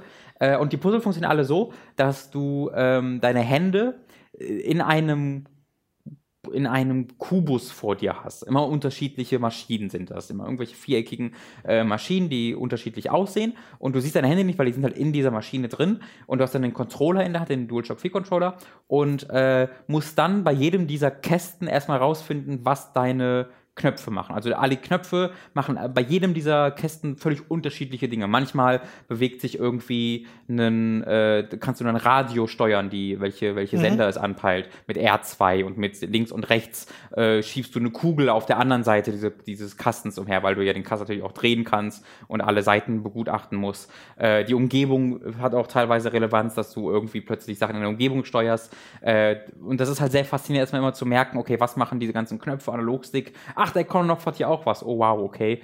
Äh, das ist erstmal ein sehr cooles System. Äh, und dann musst du halt äh, das alles zusammenführen und herausfinden, was du machen musst wie, äh, und wie du es dann machst. Und das ist einfach, es sind eine Reihe, es sind über ein Dutzend sehr, sehr, sehr cooler Puzzle, wo ähm, es auch ein paar Mal diesen Moment gab, wo ich so gar nicht wusste, was ich machen soll. Dann habe ich eine Stunde Pause gemacht und dann gestartet so, ach so, natürlich, ich habe das noch nicht probiert. Und das hat dann sofort Sinn Klassiker. ergeben. Ähm, es hat allerdings ein Puzzle, äh, das so sich so ein bisschen durchs Spiel zieht, was so mein Nemesis war, wovon ich ja schon erzählt habe. Äh, jetzt habe ich des Öfteren schon mal erwähnt, dass räumliches Denken bei mir Hm. nicht möglich ist. Und es gab, wir haben das mal in irgendeinem Kontext erzählt, wo jemand auch meinte in den Kommentaren, nee, nee, das ist eigentlich kein Problem, das ist nur eine Sache, wie man das lernt. Und wenn eure Lehrer das damals doof gemacht oder wenn dein Lehrer das damals schlecht beigebracht hat, ich bin davon überzeugt, nein, das ist bei mir irgendwas ist im Gehirn da einfach kaputt, weil es in diesem Spiel schaltest du ähm, mit den Puzzeln so Einzelteile von einem Kubus frei, also so ein 3D-Cube, den du dann zusammensetzen musst in 3D, äh, wo du das halt natürlich dann auch komplett drehen kannst und so. Ähm, und ich saß wirklich, weiß ich nicht, eine halbe Stunde, 40 Minuten da dran, diesen, dieses Ding immer, immer wieder zusammenzusetzen, auseinanderzunehmen, wieder komplett, mich so wirklich da reinzusetzen, so doll wie es irgendwie, okay, fang jetzt mal mit den Ecken an, okay, fuck, dann fang ich jetzt mal mit der Mitte an, na fuck. Und ich hab es, es ging nichts, es war unmöglich. Und dann musste ich wirklich so ein Walkthrough benutzen, also so halb unter dem VR durch immer wieder und dann wieder VR aufsetzen und das dann so machen. Und dann hat es einfach funktioniert. und ich verstehe bis heute nicht, was, warum das bei mir nicht funktioniert hat. Aber da muss ich tatsächlich nachgucken, weil räumliches Denken bei mir einfach unmöglich ist. Das ist halt in VR nochmal doppelt interessant, weil das ja so ist, als wäre es vor dir. Also Absolut, ja. du bist ja im Raum. Es Ja. ist ja ein dreidimensionales Objekt. ist noch nicht, ist es noch nicht mal mehr eine abstrakte Version davon. Genau, das ist überhaupt keine Übertragung, Ja, ja. die eigentlich stattfinden muss. Einfach denken in 3D-Spaces ist bei mir einfach, ich verstehe nicht, wie das geht. Weiß, weiß ich nicht. Ist bei mir nicht drin. aber hat ja trotzdem geklappt. Äh, hat trotzdem geklappt, dank Internet, ähm, dank eines YouTube-Videos, das ich da gefunden habe. Und äh, ich war sehr, sehr angetan von dem Spiel. Also ich habe es in so in zwei Sessions durchgespielt. Äh, wie gesagt, mit ab und zu einer kurzen Pause dazwischen, wenn ich irgendwie bisschen frustriert wurde, äh, weil ich halt wusste, okay, das hilft hier sehr. Äh, es hat eine ganz tolle visuelle Ident- Identität, also es sieht richtig toll aus. Und du bekommst vor allen Dingen, was eine der größten Stärken von dem Spiel ist, äh, was auch sehr bei der Atmos Aufbau der Atmosphäre hilft, du bekommst ein wahnsinnig gutes Gefühl für den Ort, an dem du bist, weil es sind quasi so, es ist so ein kleiner wissenschaftlicher Komplex mit so, weiß ich nicht, fünf, sechs Räumen und du bist immer wieder in anderen Räumen. Und dann sitzt du mal in der Küche, dann in dem Versuchsraum und dann wieder in einem anderen Raum und äh, siehst dann aber auch teilweise, wenn du dich so umguckst, ah, hinter mir ist gerade der Versuchsraum, in dem ich vorher saß und bekommst so ganz unterschiedliche Perspektiven Mhm. auf die gleichen Räume. Äh, und das gibt dir irgendwie ein sehr, sehr gutes Gefühl für diese Umgebung. Ähm, das macht das wirklich in diesen, also so diese kleinen Details sind, dass sie dieses Spiel zu was wirklich Besonderem machen. Also hat mir sehr viel Freude bereitet, kann ich allen Besitzern von äh, PlayStation VR empfehlen. Ich weiß ja dann jetzt gerade nicht, ob es das auch auf Oculus oder Das weiß ich gerade auch nicht. Äh, kurze VR-Zwischenfrage. Hast du irgendwie Erfahrung gemacht in Richtung, okay, ich merke jetzt, dass ich zu lange in VR war, irgendwie Augen tun ein bisschen wie Kopfschmerzen oder irgendeine Form irgendwie, dass mal eine Bewegung da war, wo du jetzt sagst, das fühlt sich gerade komisch an? Also da komme ich gleich zu bei dem anderen Spiel, das wir noch haben. Ach so. Äh, das ist ein gutes Beispiel dafür. Allgemein allerdings, bei, also bei diesen beiden Spielen überhaupt nicht, weil du halt ganz halt nur statisch da genau, sitzt. da sitzt du ja immer da. Genau. Äh, ich habe halt an einem dieser Tage, wo ich auch Statik gespielt habe, und da habe ich auch noch ein paar andere, also ich zähle jetzt nicht alle Spiele hier auf, die ich auf VR gespielt habe, äh, sondern nur die, die ich hier besonders erwähnenswert fand. Aber ähm, wenn ich irgendwie dann irgendwie drei Stunden oder so mal gespielt habe und das dann ab, also nicht durchgehend mit kurzen Pausen zwischendurch, aber wenn ich wirklich so mehr Zeit in relativ kurzer Zeit da rein investiert habe und das dann abgelegt habe, dann merkte ich so danach so für eine Viertelstunde, oh, okay, mir ist gerade so ein bisschen schwummrig, weil Okay. mein PC, äh, weil mein Körper da, glaube ich, so ein bisschen beansprucht wurde. Äh, und es gibt, ich habe auch ein paar Spiele, die halt wirklich körperliche Betätigung fordern, deswegen äh, ist er dann, glaube ich, so ein bisschen ähm, desorientiert, aber das geht dann auch schnell wieder weg. Aber ansonsten beim Spielen hatte ich ähm, größtenteils keine Probleme. Okay. Ja, ich merke es manchmal so, also vor allem dann, wenn die Augen so ein bisschen angestrengter werden, weil Mhm. das ja einfach ein Bildschirm direkt vor deiner Nase Ja. ist. Ähm, Ja, genau, also Und- das, das, das stimmt, ja. und dass der Körper irgendwann auch sagt, so wahrscheinlich, also das nehme ich nicht bewusst wahr, während ich irgendwie ein Rennspiel spiele, aber so danach so dieses findet der Körper schon ein bisschen komisch, dass, dass du etwas erlebst, was er nicht nachvollziehen kann, so nach dem Motto. wollte den Spaß nicht verderben, aber äh, können wir vielleicht jetzt noch Ja, ja. Pause machen? Oh Mann. Ähm, ich habe für mich bemerkt, also erstmal, ich, um mal ganz was etwas Grundsätzliches, Grundsätzlicheres zu sagen, ich finde PlayStation VR ist ein wirklich tolles Gerät. Also für Ja, find ich auch. 270 Euro habe ich jetzt dafür bezahlt, ähm, was halt ein, echt ein guter Preis ist für so ein vollumfängliches VR-Produkt. Natürlich hat es jetzt nicht die Auflösung eines HTC Vives, ähm, aber es sieht trotzdem noch, also sowas wie Psychonauts sieht auch auf diesem Spiel, äh, auf diesem Gerät super aus. Äh, ich benutze natürlich auch die PlayStation 4 Pro, muss man dazu sagen. Ähm, wie es dann mit der regulären PlayStation 4 aussieht, äh, kann ich jetzt nicht beurteilen. Aber äh, auch wenn du natürlich einen Unterschied bemerkst zu regulären PlayStation 4 Spielen, das ist ja ganz klar, ähm, sieht das besser aus, als man ähm, das vermutet, wenn man sich irgendwie YouTube-Videos anguckt. Ja, das ist sowieso immer sehr schwer, diese Übertragung zu machen von, okay, ich sehe es in einem YouTube-Video zu, wie es dann eigentlich aussieht. Mhm. Weil selbst wenn ich mir zum Beispiel auch sowas wie Moss angesehen habe, Mhm. auch Screenshots und so, da sieht das schon ganz niedlich aus, aber es ist komplett anders, wenn du einfach Ja. drin stehst in dieser Welt. Ja. Äh, und wir haben auch beide, da reden wir dann nächste Woche wahrscheinlich mal äh, intensiver drüber, Wipeout gespielt und das sieht einfach fantastisch aus. Ja, das sieht finde ich. sehr Also aus. Mhm. äh, und läuft dann halt mega flüssig. Und äh, das ist schon, also es gibt ein paar grafisch beeindruckende Spiele. Genau, Rest war auch sehr cool, einfach mal kurz Mhm. als Erwähnung so, ähm, weil das hat ja auch diesen VR-Modus ähm, und der, der funktioniert super. Ich freue mich sehr auf Tetris-Effekt demnächst. Da freue ich mich auch drauf. Ja. Und äh, weil ja auch dieses Laser-Musikspiel kommen soll, wie heißt denn das? Ich glaube, es heißt tatsächlich Laserbeat. Ja, es kann Beat. sein. Beat Saber. Beat Saber. Beat. Saber heißt Kommt das denn für PlayStation VR Das auch? kommt auch für Das PlayStation VR, genau. Da freue ich mich Ähm, auch sehr. Das ist auch eines meiner Das sieht Weiße- so spaßig aus. Ja. Äh, ja. Äh, gut, also wie gesagt, es gibt ein paar grafisch beeindruckende Spiele, gibt auch grafisch nicht so beeindruckende Spiele. Skyrim VR Hey! gehört in der Regel dazu, Was? weil alles, was ich immer von diesem Spiel gehört habe, war erstmal ist es zu teuer, äh, man kriegt es nicht beim normalen Skyrim mit, dann es sieht halt aus wie Skyrim auf niedrig Mhm. Und äh, ist spielerisch dann ganz nett. Also erstmal, ja, ich habe mir Skyrim gekauft. ähm, wenn ihr mehr Aussagen und Du Heuchler. Entschuldigung, absolut. Und Entschuldigung dazu hören wollt, guckt auf meinem Twitter-Account vorbei, da habe ich bereits äh, große Buße getan. Ähm, es hat sich tats- eigentlich wollte ich mir tatsächlich äh, Doom kaufen. Ähm, dann hat allerdings wirklich ein oder zwei Tage, nachdem ich mir PlayStation VR gekauft habe, hat Bethesda einen Patch veröffentlicht zu Skyrim VR, der die Grafik verbessert hat. Und zwar, von dem, was ich gehört habe, ziemlich substanziell. Okay, Äh, also sie haben die, die- Grafik tatsächlich deutlich verbessert und es war halt ziemlich krasser Zufall, weil, weil es ja auch jetzt schon wieder ein halbes Jahr fast draußen. Ich glaube, es ist Ende letzten Jahres erschienen, Skyrim VR. Ähm, und genau jetzt kam ohne große Ankündigung halt ein Patch draus, der vor allen Dingen die Grafik auf der PlayStation 4 Pro verbessern sollte. Und dann dachte ich mir so, okay, dann probierst du es jetzt einfach mal aus und habe mir dann eine gebrauchte Version gekauft ähm, online, ja, weil das kostet halt wirklich 60 oder vielleicht sogar 70 Euro im PlayStation Store, bin mir gar nicht sicher. Auf jeden Fall zu viel. Ähm, hier habe ich mir dann eine gebrauchte Version gekauft davon und ähm, Erstmal, also es wurde auch die, bei, bei der Steuerung einige, einige Sachen wurden danach gepatcht, ähm, äh, weil man kann es halt wirklich auf sehr viele unterschiedliche Arten spielen.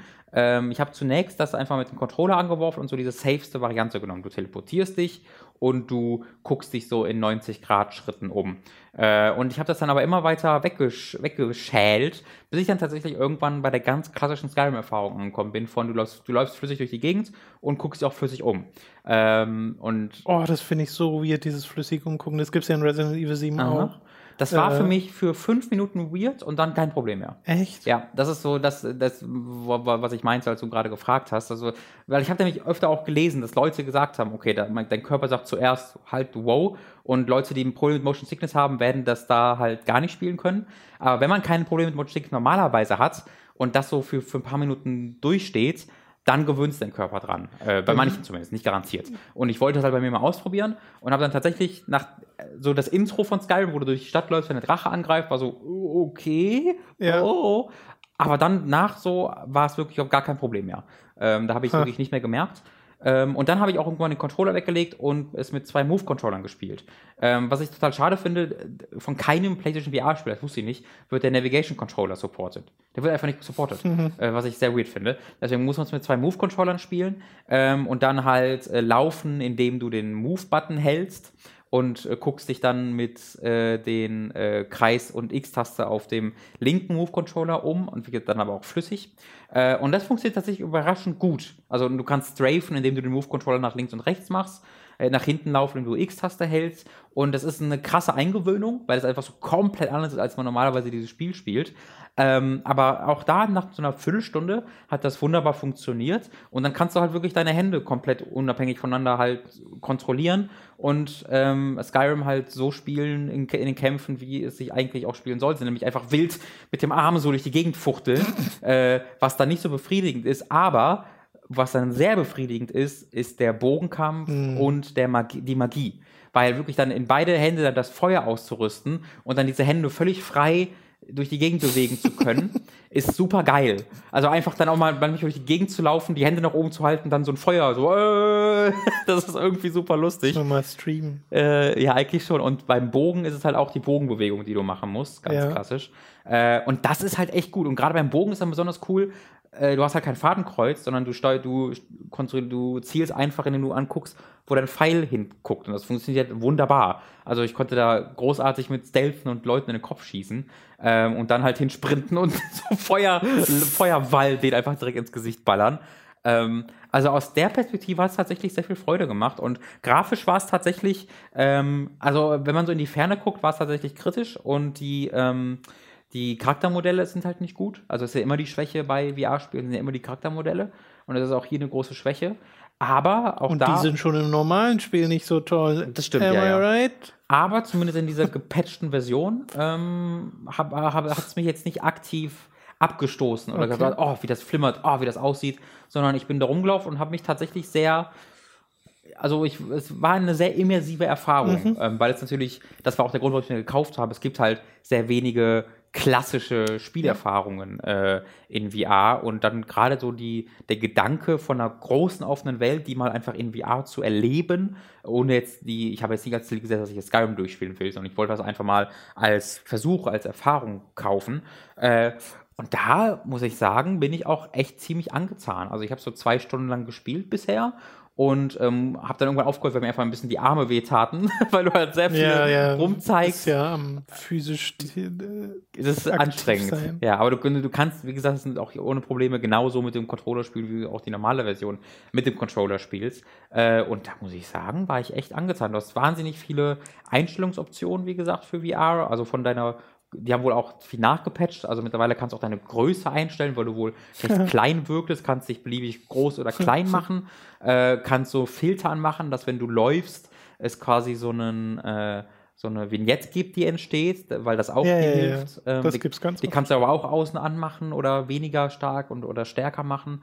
Äh, und in dem Sinne war ich echt, echt angetan. Gibt es halt da eine Charaktererstellung am Anfang? ja, die Okay. ist ganz, ganz klassisch. Ähm, es ist halt immer noch Skyrim, deswegen wird es halt nicht mein Lieblingsspiel.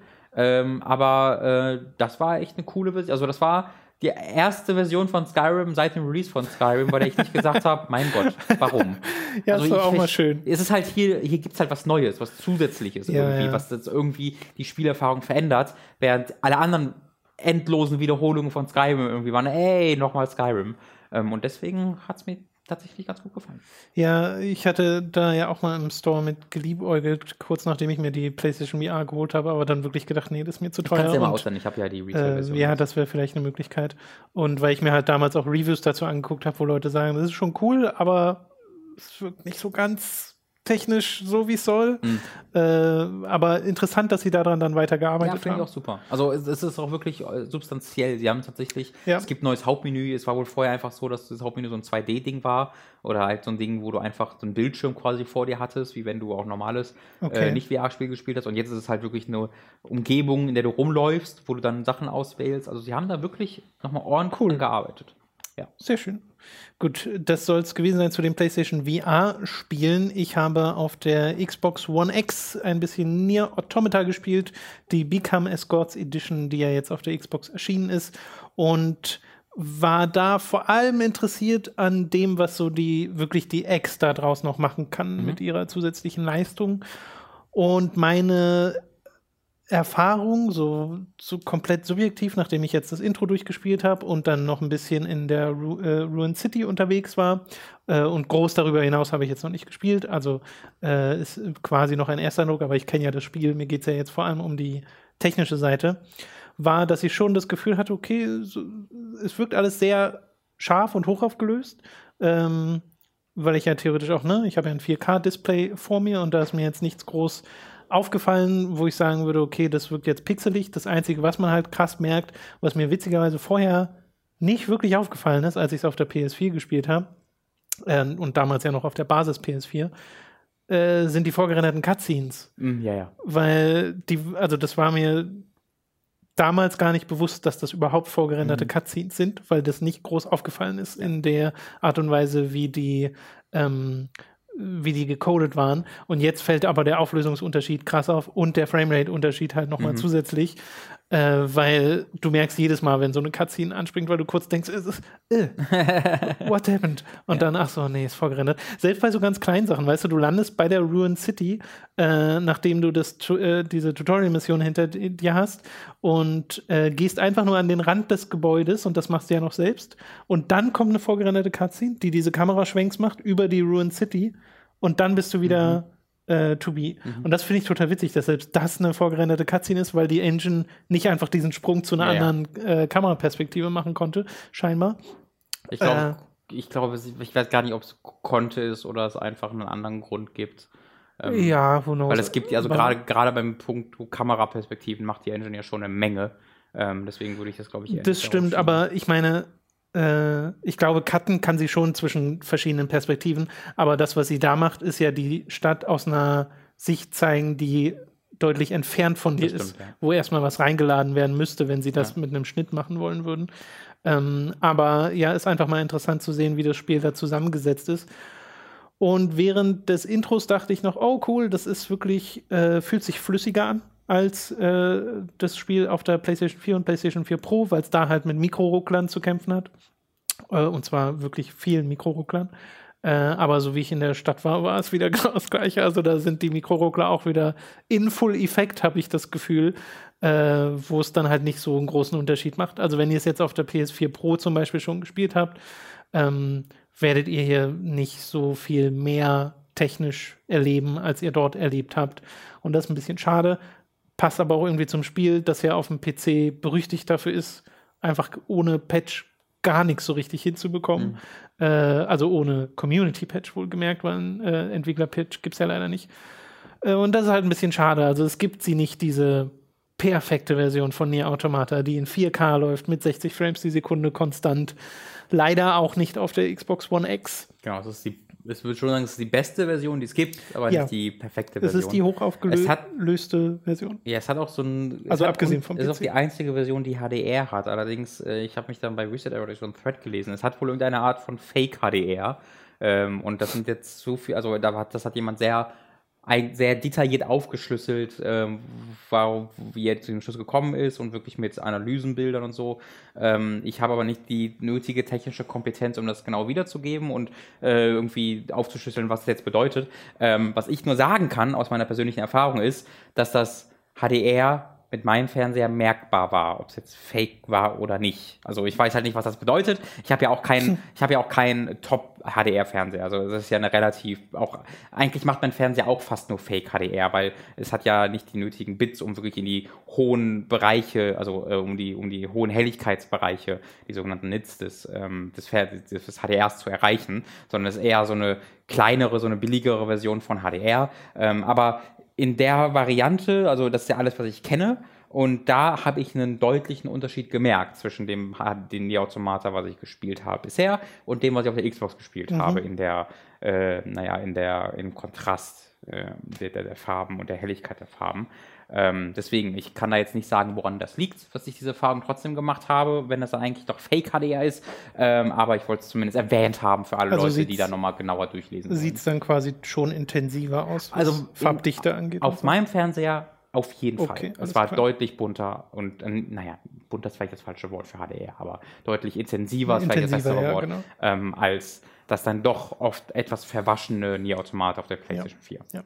Aber das ist natürlich nur ein Aspekt äh, dieses Spiels, gerade weil die die, die Haupterrungenschaft hier ist einfach, dass es nie Automata jetzt auch auf der Xbox gibt. So. Und wenn ihr. Ich glaube, es gibt relativ wenige Leute, die sowohl eine X als auch eine Pro besitzen, sondern halt eher eins. So genau, und wenn ihr halt ein äh, Besitzer von einer Xbox One seid, auch von einer ganz normalen Xbox One, könnt ihr jetzt halt nie Automata spielen. Und ja. das ist super, denn ja. je mehr Leute nie Automata spielen können, desto besser. Und weil das ist ein großartiges Spiel. Weil also Nier Automata äh, verdient ist, aber äh, es wäre auch ein schönes Zeichen an Microsoft und an japanische Entwickler, die ähm, Xbox äh, in dem Sinne mit japanischen Spielen zu supporten. Ähm, und es sieht eigentlich auch ganz gut aus. Also in, ich habe schon in Deutschland ist äh, Neo Automata gerade auf Platz 1 äh, der, der Verkaufscharts, was für einen über ein Jahre alten Port ähm, eine echte, echte Leistung ist. Also das verkauft sich einfach besser als FIFA 18 und Crash Bandicoot, was auch gerade erst erschienen ist. Und das ist schon, also wenn mir irgendjemand erzählt, dass sich irgendwo Neo Automata besser als Crash Bandicoot verkauft, Wobei äh, ich mich frage, über was für Zahlen krass. wir da reden. Naja, also besser als FIFA 18 ist schon eine Hausnummer. Auf der Xbox. Naja, aber, ja, aber ich, da weiß ich auch nicht mehr, wie viele Leute jetzt noch FIFA 18 kaufen. Das ist in Deutschland in jedem Monat. ja, ja, genau deswegen fände ich es halt mal interessant zu wissen, ja, was ja. die eigentliche Zahl dahinter ist. Äh, aber an und für sich freue ich mich natürlich auch, wenn sich genau. Nier Automata jetzt äh, auch dort gut verkauft. Ja. Gut, wir machen weiter mit einem äh, ganz kleinen Titel, nämlich Rifter den wahrscheinlich keiner hier auf dem Schirm hat. Da mhm. musst du mal erklären, was das überhaupt ist. Ähm, Habe ich auch gar nicht auf dem Schirm gehabt. Das ist tatsächlich einer der seltenen Fällen, wo eine Pressemitteilungsmail äh, mir äh, also hilfreich war, statt einfach nur nervig. Äh, denn ich habe tatsächlich einfach eine Mail in meinem Postfach gehabt am Freitag, ähm, wo gesagt wurde, hey, wir haben einen Review-Code für Rifter. Und dachte mir so, ja, ja, okay, bekommen wir viele solcher Mails. Aber dann war wirklich einfach nur ein einzelnes GIF dieser Mail beigefügt, das ich dir dann auch geschickt habe, wo ich mir so dachte, okay, hallo, I'm here. Ähm, denn es ist so ein 2D-Plattformer, ein sehr schneller, sehr, sehr schneller 2D-Plattformer, gleichzeitig sehr bunt ist, mit so einem 80er Jahre Synthy-Soundtrack. Also einfach mal alles abgehakt, was Robin Schweiger so gerne mag in Videospielen. Und was ich aber nicht wusste vorher, sondern was ich dann erst beim Spielen rausgefunden habe, was dieses Spiel dann in noch ganz andere ähm, Großartigkeitssphären katapultiert hat für mich, war, dass es so einen Greifhaken-Mechanik hat. Und zwar, die ist ganz zentral für die Spielerfahrung. Du schwingst dich nämlich wild durch die Gegenden und das Ziel ist halt wirklich oftmals möglichst wenig den Boden zu berühren. Äh, also du rennst da wirklich von links nach rechts und hast dann so Punkte in der Mitte schweben und äh, du siehst schon, die, das sind so ungefähr, ist so die, ich sag mal, die Ideallinie ist so eingezeichnet, mhm. wie du am besten schwingen solltest, damit du quasi gar nicht erst stehen bleiben musst, um irgendwie den nächsten äh, Sprung irgendwie erstmal abzuschätzen, weil es natürlich oft so ist, dass du so halb ins Ungewisse springst. Ja. Aber dadurch, dass du diese Ideallinien eingezeichnet hast, weißt du ungefähr, wann du trotzdem loslassen solltest und ob du eher weit springen solltest oder eher nach oben springen solltest und äh, bekommst dann immer neue Fähigkeiten. Also du hast dann auch so, so nicht Teleporter, aber ich als Beispiel, du rennst von links nach rechts, springst, hast dann so einen Greifhakenpunkt, ähm, haust deinen Greifhaken da daran, schwingst dich mit einer riesigen, mit einer äh, ganz schnellen Geschwindigkeit nach rechts. Und dann hast du so einen, ich sag mal, so ein grünes Tor, was plötzlich äh, diagonal nach links zeigt und du fliegst so unter dieses äh, grüne Tor und dann musst du in die gleiche Richtung mit dem rechten Stick, mit dem du auch deinen Greifhaken wie in so einem Twin-Stick-Shooter äh, kontrollierst, musst du mit dem rechten Stick einmal schnell in die Richtung, in die dieses grüne Tor zeigt, flicken und dann fliegst du quasi mit so einer wahnsinnigen Geschwindigkeit durch dieses Tor durch. Äh, und dann ist da halt, war da halt der nächste Greifhakenpunkt oder das nächste Tor oder der Boden. Also es ist alles immer perfekt darauf ausgelegt, dass wenn du gut spielst, dass du ohne zu stoppen in einem Run durch, du durchrennst. Und diese Level dauern dann auch meistens irgendwie 20 bis 40 Sekunden. Also die sind so wahnsinnig äh, schnell, aber dann die Ladezeit dauert auch nur dann drei Sekunden bis dann zack im nächsten Level, ohne große Menüs dazwischen oder sonst irgendwas. Ähm, das hat mir großartig gefallen. Ich habe es erst so eine halbe Stunde, dreiviertel Stunde vielleicht gespielt. Deswegen noch nicht so viel, wie ich das gerne will, aber das werde ich auf jeden Fall noch weitermachen. Äh, kommt aber auch erst, glaube ich, diese Woche raus. Ja, das Äh, ist noch nicht draußen. Genau, es ist noch, ich glaube, es kommt diese Woche raus. Äh, und wollte das unbedingt allen Leuten empfehlen, die mal, die halt auch auf so schnelle 2D-Plattformer stehen, vor allem die auf eine äh, Schwingmechanik äh, haben. Das Ja. ist ja vor allen Dingen sehr befriedigend, wenn es gut gemacht wird. Und hier wird es wirklich richtig gut gemacht. Klingt vor allem so irgendwie schon, als wäre der Speedrun das Default Voll. di- dieses Spiels. Das ist halt so ein bisschen das Weirde. Es hat halt, naja, okay, das ist vielleicht ein Kritikpunkt, den ich habe. Ähm, es hat halt Collectibles. Äh, eine ganze Menge an Ach so. Collectibles. Die Sache ist, diese Collectibles brauchst, das sind nicht einfach nur Collectibles, sondern das sind Upgrade-Punkte. Äh, also du upgradest, du, du verbesserst deinen Charakter hier, indem du diese Sachen aufsammelst. Ähm, oftmals sind die aber abseits des Weges und gehen so ein bisschen konträr zu dem Gedanken, dass du möglichst schnell durchs Level sprintest. Deswegen verpasse ich einen Großteil davon, weil ich nie stoppen will, ähm, wodurch ich aber halt mir diese Upgrades nicht kaufen kann. Ähm, die sind aber re ziemlich relevant wirklich. Also eines der Upgrades, das ich mir gekauft habe, ist, dass du einen Boost bekommst, wenn du schwingst. So. Und das ist halt einfach ein krasses Update. Wenn du es nicht hast, ist ein großer Unterschied. Ähm, also, ob mir das so richtig gut gefällt, weiß ich noch nicht. Äh, aber das ist gerade so der einzige Kritikpunkt. Erinnert mich ich an. Doom. Wo du Hm. auch so diese, diese, diesen Drive hast, die Mhm. ganze Zeit nach vorne zu gehen und zu ballern. Und dann gibt es aber diese Collectibles Ja. mittendrin. Naja, gut. Äh, von einem Spiel, das äh, so ein bisschen unterm Radar fliegt, äh, das ihr nicht gehört habt, direkt zum nächsten Spiel, äh, von dem ihr bestimmt auch noch nicht gehört habt. Du hast Battlefield 5 gespielt Mm. in der äh, Closed Beta, nee, Mhm. Open Beta, nee, was für eine Beta? Der äh, Closed Alpha. Closed Alpha, so rum. Ja, Das also. ist jetzt noch eine Alpha.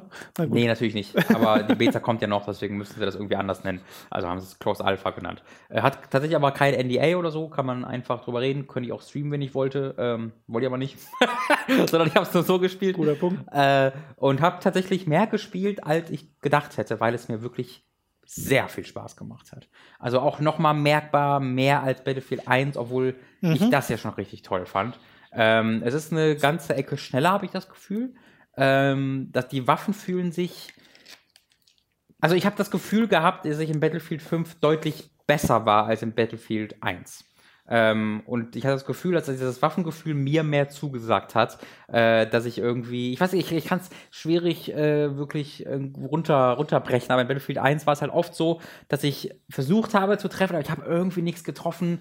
Dies, ähm, die Waffen haben sich nicht so ganz so verhalten, wie ich das erwartet hätte, was vielleicht auch einfach daran lag, dass es Erster Weltkrieg war und die Waffen sich dann noch ein bisschen altertümlicher angefühlt haben, als sie es jetzt tun. Äh, und das muss man auch sagen, es fühlt sich halt nicht an wie Zweiter Weltkrieg. Also das fühlt sich halt einfach an wie random, moderner äh, Shooter, du ballerst dich halt durch die Gegend. So. Aber wieso? Wegen der Kulisse oder wegen dem Spielgefühl? All- Beides. Also du bist halt, also diese Map, die bald hier war, war halt, ich glaube, es war irgendwie in, ich weiß gar nicht, wo es war, es war irgendeine Schneemap, äh, aber du sprintest halt nur durch die Gegend mit deinem, mit deinem MG und es ist halt alles dann recht bunt dabei und äh, recht schnell. Du, du spawnst fast sofort wieder. Also äh, Zweiter Weltkrieg ist halt für mich auch wie der Erste Weltkrieg eher was methodischeres, was langsameres, dadurch, dass die Waffen eben, dass du halt die Waffen halt damals hattest, wo, also mir, mir kommt immer die ähm, Garant, heißt so die Waffe, das Gewehr? Boah, frag mich nicht nach Das, Waffen das, aus so, dem das, Zweiten das, Weltkrieg. das so diesen, dieses Geräusch macht, wenn du die letzte Kugel verschießt. Also ding, ding, ding, dann bling, weißt du? Wenn du Zweiten Weltkrieg-Shooter jemals gespielt hast, hast du die Waffe auf jeden Fall schon benutzt. Äh, ich kann glaube, sie heißt, sein, sie heißt Garant. Jedenfalls, wenn ich an, äh, wenn ich an World War II-Shooter denke, denke ich immer an diese Waffe, wo du so einzelne äh, Schüsse abgibst und dann eine ganze Zeit danach nachladen musst. Und natürlich hast du auch deine äh, Sturmgewehre gehabt und Maschinengewehre. Ähm, aber es war jetzt halt keine M4. So. Also da, da hast eigentlich schon nochmal einen Unterschied gehabt zwischen einer modernen M4, wo du halt einfach ne, zielst und dann so schießt. Und das ist natürlich in echt auch genauso. Aber ein Scherz. Ich weiß, dass sich auch ein M4 im echten Leben nicht so steuert wie in einem Call of Duty. Äh, aber in, innerhalb von Videospielen habe ich bei Zweiten Weltkriegsshootern immer noch so ein etwas methodischeres, langsameres Spielgefühl eigentlich erwartet, wenn ich an äh, Zweiter Weltkrieg denke. Und vielleicht ist es einfach nur ähm, nostalgische Verklärung. Kann sehr gut sein. Nee, ich glaube, dass das klassischerweise halt so dargestellt wird, hm. Irgendwie diese Grabenkämpfe oder sowas, die halt nur mal ein bisschen langsamer von Ich glaube, das hat bei mir auch wieder mit zu tun, dass Aber ich, ich finde, Battlefield 1 sieht auch immer sehr schnell aus, wenn ich dem ist es auch. zuschaue. Ist, ist es auf jeden Fall. Also ja. Battlefield 1 war ja auch, hat ja auch nichts mit dem Ersten Weltkrieg zu tun gehabt. Ja, ja. Ähm, das, das wollte ich halt sagen. Also das ist, das ist auch für mich keine Kritik, sondern das ist genau das, was ich mir auch äh, erwarte von Battlefield. Es nimmt halt eine Zeitepoche als grobe Inspiration und dann guckst du mal, was er damit machen kann. Äh, aber es ist halt ein wenn ich halt an sowas wie The Battlefield 1942 denke, ist es dieses sehr trockene, ähm, so ein bisschen, hier hast du halt den Krieg so da. Und das hier ist halt sehr viel mehr Action, bam, bam, krass, äh, e-, epic. Ähm, aber wie gesagt, so wie es auch von Battlefield One gewohnt war. Ähm, es spielt sich halt dadurch gefühlt sehr viel schneller, dass du quasi keine Respawn-Timer mehr hast. Ähm, also erstmal, wenn du stirbst, kann dich halt jeder in deinem Squad wiederbeleben. Du brauchst halt keinen Medic Spray dafür, was natürlich ein sehr großer Unterschied ist. Mhm. Wird nicht so oft gemacht, wie ich es gerne hätte, aber äh, theoretisch kann jeder. Das müssen die Leute erstmal lernen. Ja, ja, wirklich. Also ich wusste das ja auch am Anfang nicht. Ich musste auch erstmal, ja, achso, ich kann nicht wiederbeleben. Sorry, dass ich zehnmal nicht vorbeigerannt bin schon. Ähm, aber also, das ist natürlich erstmal ein großer Unterschied. Aber dann, wenn du halt stirbst, kannst du quasi fast instantly bei deinem Squad wieder spawnen. Also es dauert wirklich fünf Sekunden, ja. dass du einmal ins Menü zurückgehst und dann sofort wieder spawnen kannst. Du hast keine Timer mehr. Du hast, du hast einen Timer, der aber ins Spiel integriert ist, nämlich, dass du halt, wenn du getötet wurdest, für fünf Sekunden am Boden liegst und halt wiederbelebt werden mhm. kannst. Mhm. Aber wenn du dann stirbst, kannst du wirklich sofort danach wieder spawnen. Das gefällt mir sehr gut. Ich glaube, ich hatte einmal ist ein, ein, tatsächlich ein Timer danach gekommen. Ich glaube, der ist entstanden, weil ich so schnell nacheinander gestorben bin. Ich glaube, wenn du wirklich so stirbst, wiederbelebt wirst und direkt wieder stirbst, dann gibt es, glaube ich, einen Timer. Aber ansonsten äh, normalerweise nicht und das gefällt mir sehr gut, weil es halt weniger Downtime gab. Ähm, äh, optisch extrem beeindruckend, wie man das auch gewohnt ist. Und auch auf meinem PC, der mit der 79 ausgerüstet ist, äh, mit mittleren und teils hohen Einstellungen, läuft es sehr, sehr flüssig. Ähm, ja, war, war, eine tolle, sehr abwechslungsreiche Map, die da gespielt war. Ich habe nur den Conquest-Modus gespielt, nicht den neuen. Ich habe mhm. keinen Spieler gefunden, komischerweise, obwohl die, der Modus auch viel gespielt wird. Habe ich nochmal bei Reddit geguckt, da gab es wohl irgendwelche Matchmaking-Probleme. Ist ja der Alpha, ähm, deswegen, wenn man das machen darf, dann da. Aber in der Version hat es mir sehr viel Freude bereitet. Ähm, Freue mich da ein paar Runden dann bei der fertigen Version auch noch reinzulegen. Okay, cool. Wann kam das nochmal? Das kam jetzt. Oktober? Vielleicht. Genau, das frage ich mich gerade, ob das nicht ein bisschen verschoben war wegen Red Dead. Äh, Gucke ich gleich auch nochmal nach. Äh, du hast äh, abgesehen davon aber auch noch äh, ein Rhythmusspiel gespielt. Ich habe eine Menge Spiele gespielt. Ja, ja, äh, es ist sehr Robin-lastig äh, dieses Mal, weil bei mir, ich habe ich hab tatsächlich World of Warcraft gespielt am Wochenende, aber das ist jetzt nichts, da jetzt nichts groß Neues. Irgend von irgendwas motiviert?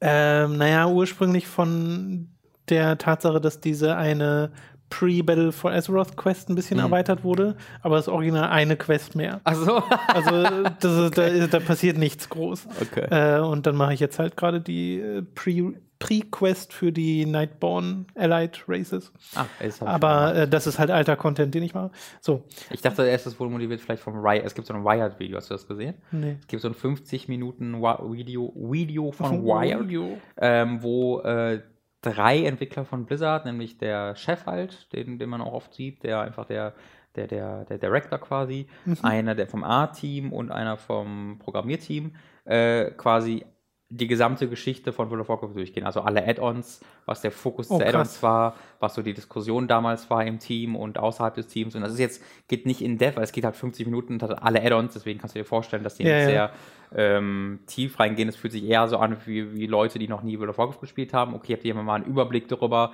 was diese gesamte Geschichte von World of Warcraft ist? Also aus einer Entwicklungssicht, nicht aus einer Plot-Sicht. Also dir wird nichts groß zu einer Geschichte erzählt. Aber das habe ich mir so angeguckt nebenbei und das war ganz cooler Content, kann ich dir auch hm. Ja, das werde ich mir mal nebenbei ja. anschmeißen. Äh, okay, äh, übrigens 19. Oktober ist Release für Battlefield 5. Ja. Du hast noch Luminous Remastered gespielt. Mhm. Ich bin ein ganz großer Fan von Luminous Electronic Symphony auf der PlayStation Vita. Das ist ein Spiel, was ich auf der Plattform sehr viel gespielt habe und was ich super finde. Das war das erste Luminous, was ich gezockt habe, aber mhm. die Reihe ist ja tatsächlich schon ein bisschen älter. Und das hier ist quasi die Remastered-Version des ersten Luminous. Genau, also ist es. Nicht nur quasi, sondern ja. es lässt auch Features missen von dem, was ich gelesen habe, die bereits in der Vita-Version zum Beispiel drin waren, weil es wirklich also sich die halt den ersten Teil nimmt und den nochmal äh, geremastert hat, was ich auch komisch finde bei so einem Spiel wie Lumines, dass da überhaupt ein Remaster yeah, zum Tragen kommt, weil die alle irgendwie so ein bisschen Remaster eigentlich sind. Deswegen ist es irgendwie. Ja, und auch im Wesentlichen ja immer so das gleiche Spiel. Ne? Ja, ja, genau. Anderen Songs ja. oder nicht? Also so halt sehr kenne ich Lumines auch nicht. Nein, ja. wir haben schon festgestellt, dass du ja den einen Song, den äh, aus äh, Remastered oder aus genau. der Ursprungsversion Shining gar nicht kanntest. Deswegen irgendwie gibt es dann ja schon unterschiedliche Songs. Und ich habe halt nie Lumines gespielt, das ging immer so ein bisschen an mir vorbei. Äh, hab da auch, ich war am Wochenende bei so einem äh, Treff von Leuten aus der Videospielszene. Äh, da habe ich auch direkt wieder äh, jemanden getroffen, der irgendwie über 100 Stunden in Lumines PSP damals reingesteckt hatte. äh, da gibt's, es hat wirklich krasse Fans und ich kann das auch sehr nachvollziehen. Also ich habe die Switch-Version gekauft, weil ich das auch vor allen Dingen für den portablen Mode haben wollte. Muss da aber dazu sagen, ähm, also ihr müsst da wissen, was ihr für eine Version kauft, weil im Dock-Mode ist die nicht besonders gut. Ähm, die ruckelt tatsächlich im Docked-Mode. Nicht im, nicht im, äh, nicht im äh, Undocked-Mode, komischerweise. Wenn du es als Handheld spielst, funktioniert es wunderbar. Aber wenn du es äh, im Docked-Mode spielst äh, und dann größere Kombos machst, bricht die Framerate ein. Äh, nicht so, dass es unspielbar wird, aber schon, dass ich mir denke, was? Ja, aber, aber echt, weil du guckst dir dieses Spiel an und denkst dir, so, denkst dir jetzt nicht, oh, was für eine performance -Fresser. Nee, überhaupt nicht.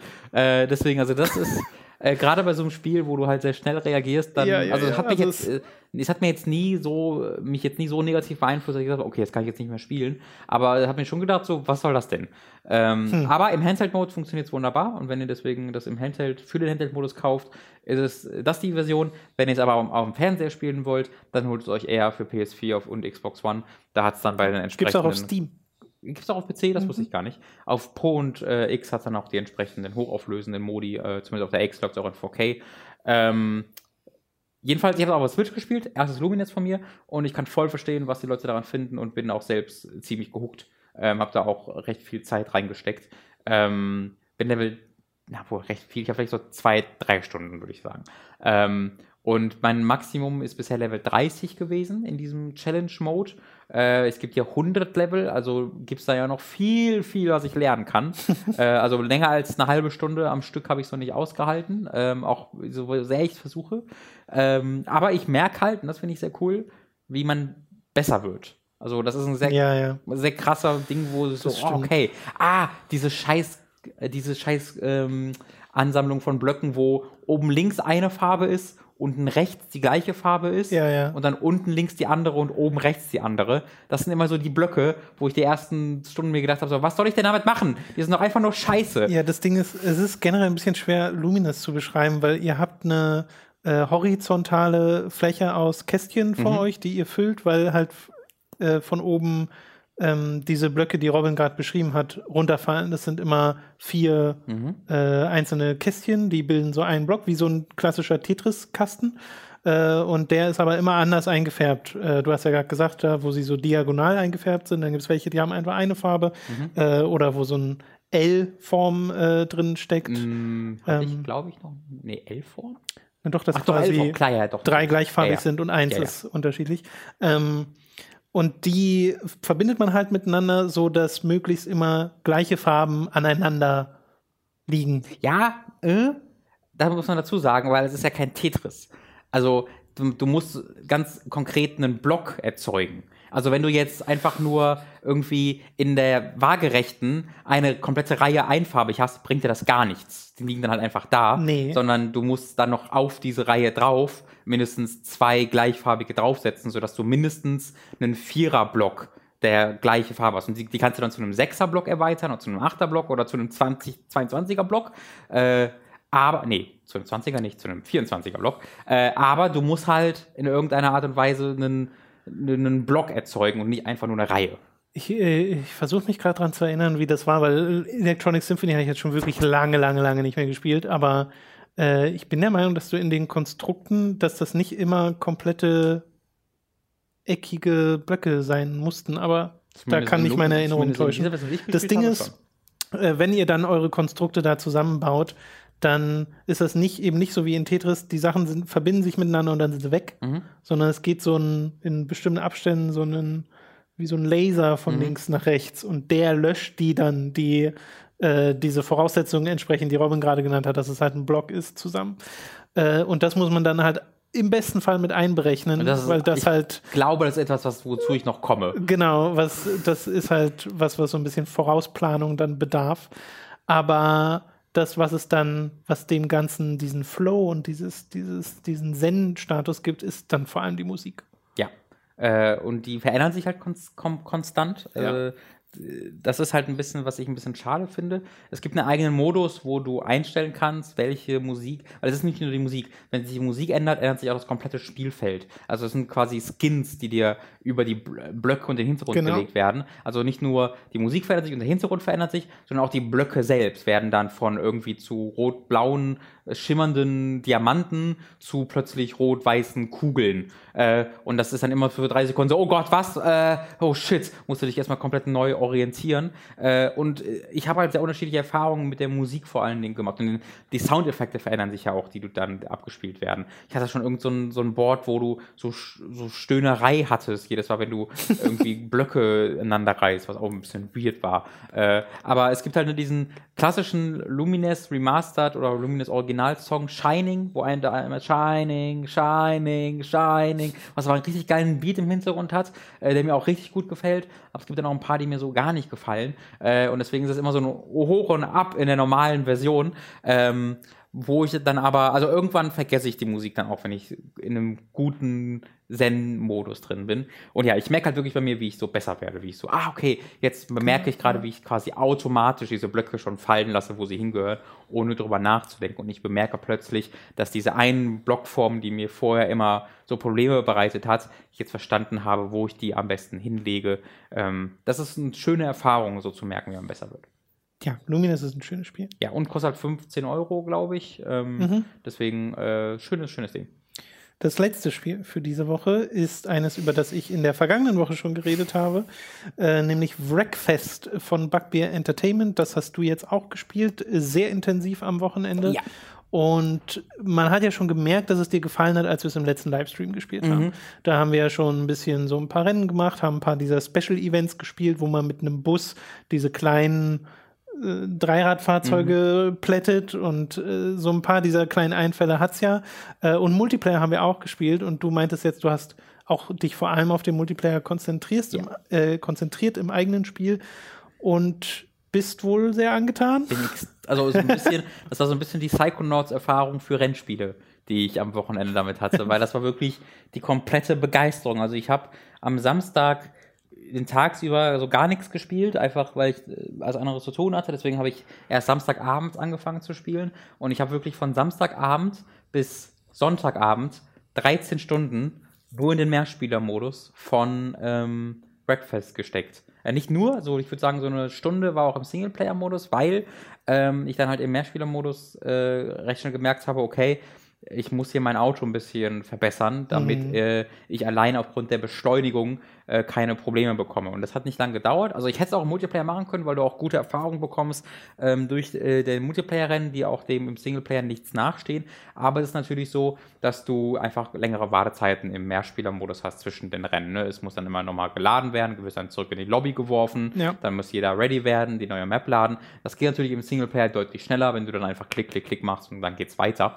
Äh, deswegen einfach, um ein bisschen das zu zeitlich zu, zu, zu verbessern, bin ich dann in die Singleplayer gegangen und habe da einmal die ganzen Beginner-Rennen absolviert.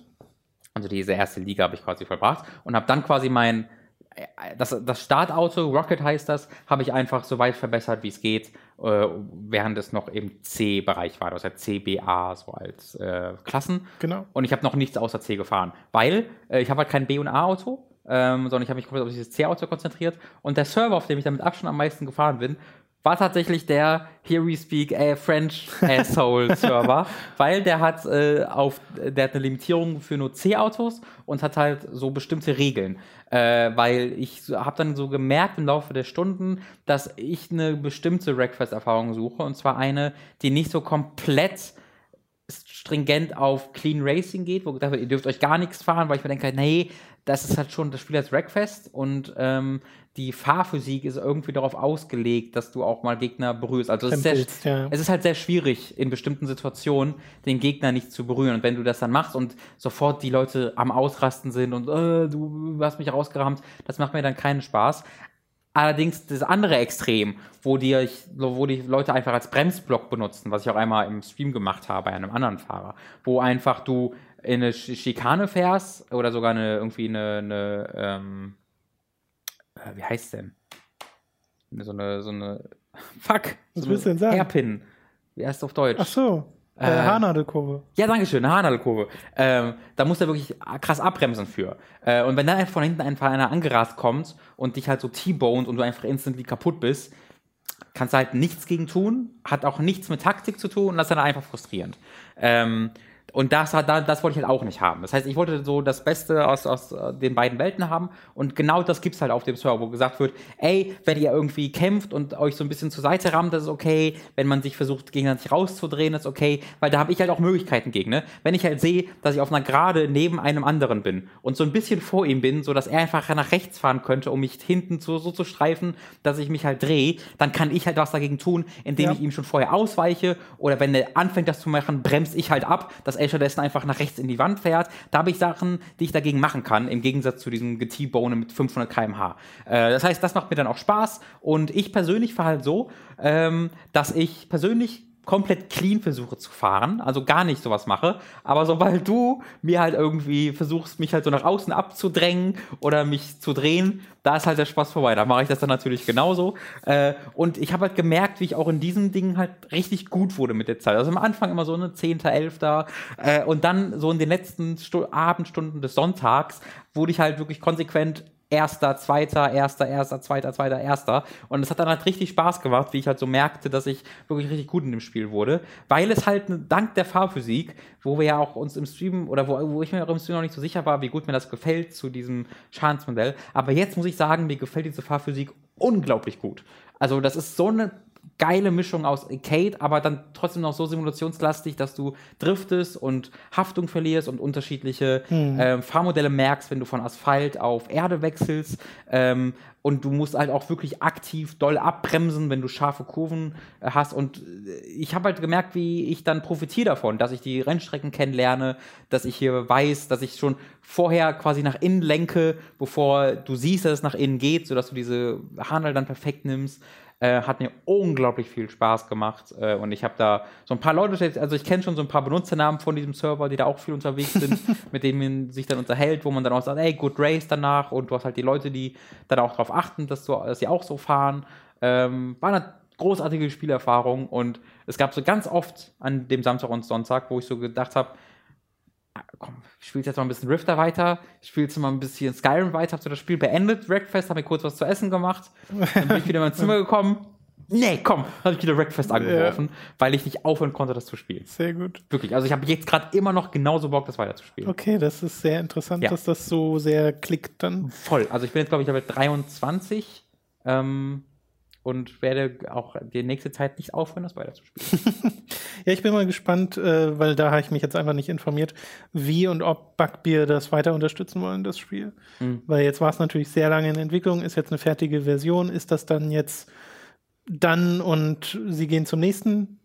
Es gab äh, Spiel. zumindest bereits seit Release zwei neue Patches, die halt vor allem für Balancing und Klar. So. Aber und ich meine, es gibt ja auch Mods wo man dazu sagen muss, es gab auch kleine neue Features. Also es gab zumindest in einem, in einem ganz neuen Patch, der nach dem Release kam, so ein Feature, womit du im Online-Modus einstellen konntest, dass du den Reset-Knopf, dass der nur mit einer Verzögerung funktioniert. Dass du quasi fünf Sekunden lang Reset halten musst, mhm. bis du resettet wirst, damit du quasi eine höhere, einen höheren Nachteil bekommst, äh, wenn du resetten musst. Äh, also das zeigt mir dann schon, dass sie anscheinend wirklich aktiv zuhören und auch ja. keine Angst davor haben, Features reinzubauen. Das finde ich okay. auch ganz cool. Ich muss allerdings sagen, Alter, diese Musik ist so schlimm Und ich habe so lange gebraucht, um die auszumachen. Wirklich, dieser gesamte Sonntagabend hat sich dieser richtig miese Rock so in meinen Kopf gebrannt. Irgendwie dieses We Go to War oder was Ja, oh, ich kann das wirklich mitsingen. Ja. Und ich habe dann am Sonntag habe ich endlich auch bekommen, die scheiß Musik auszumachen und einfach Spotify anzuwerfen im Hintergrund. Und hat die Spielerfahrung so viel verbessert auch ja, direkt. Ja, Aber irgendwie passt es auch, diesen, diesen schlechten Metal und schlechten Rock im Hintergrund zu hören,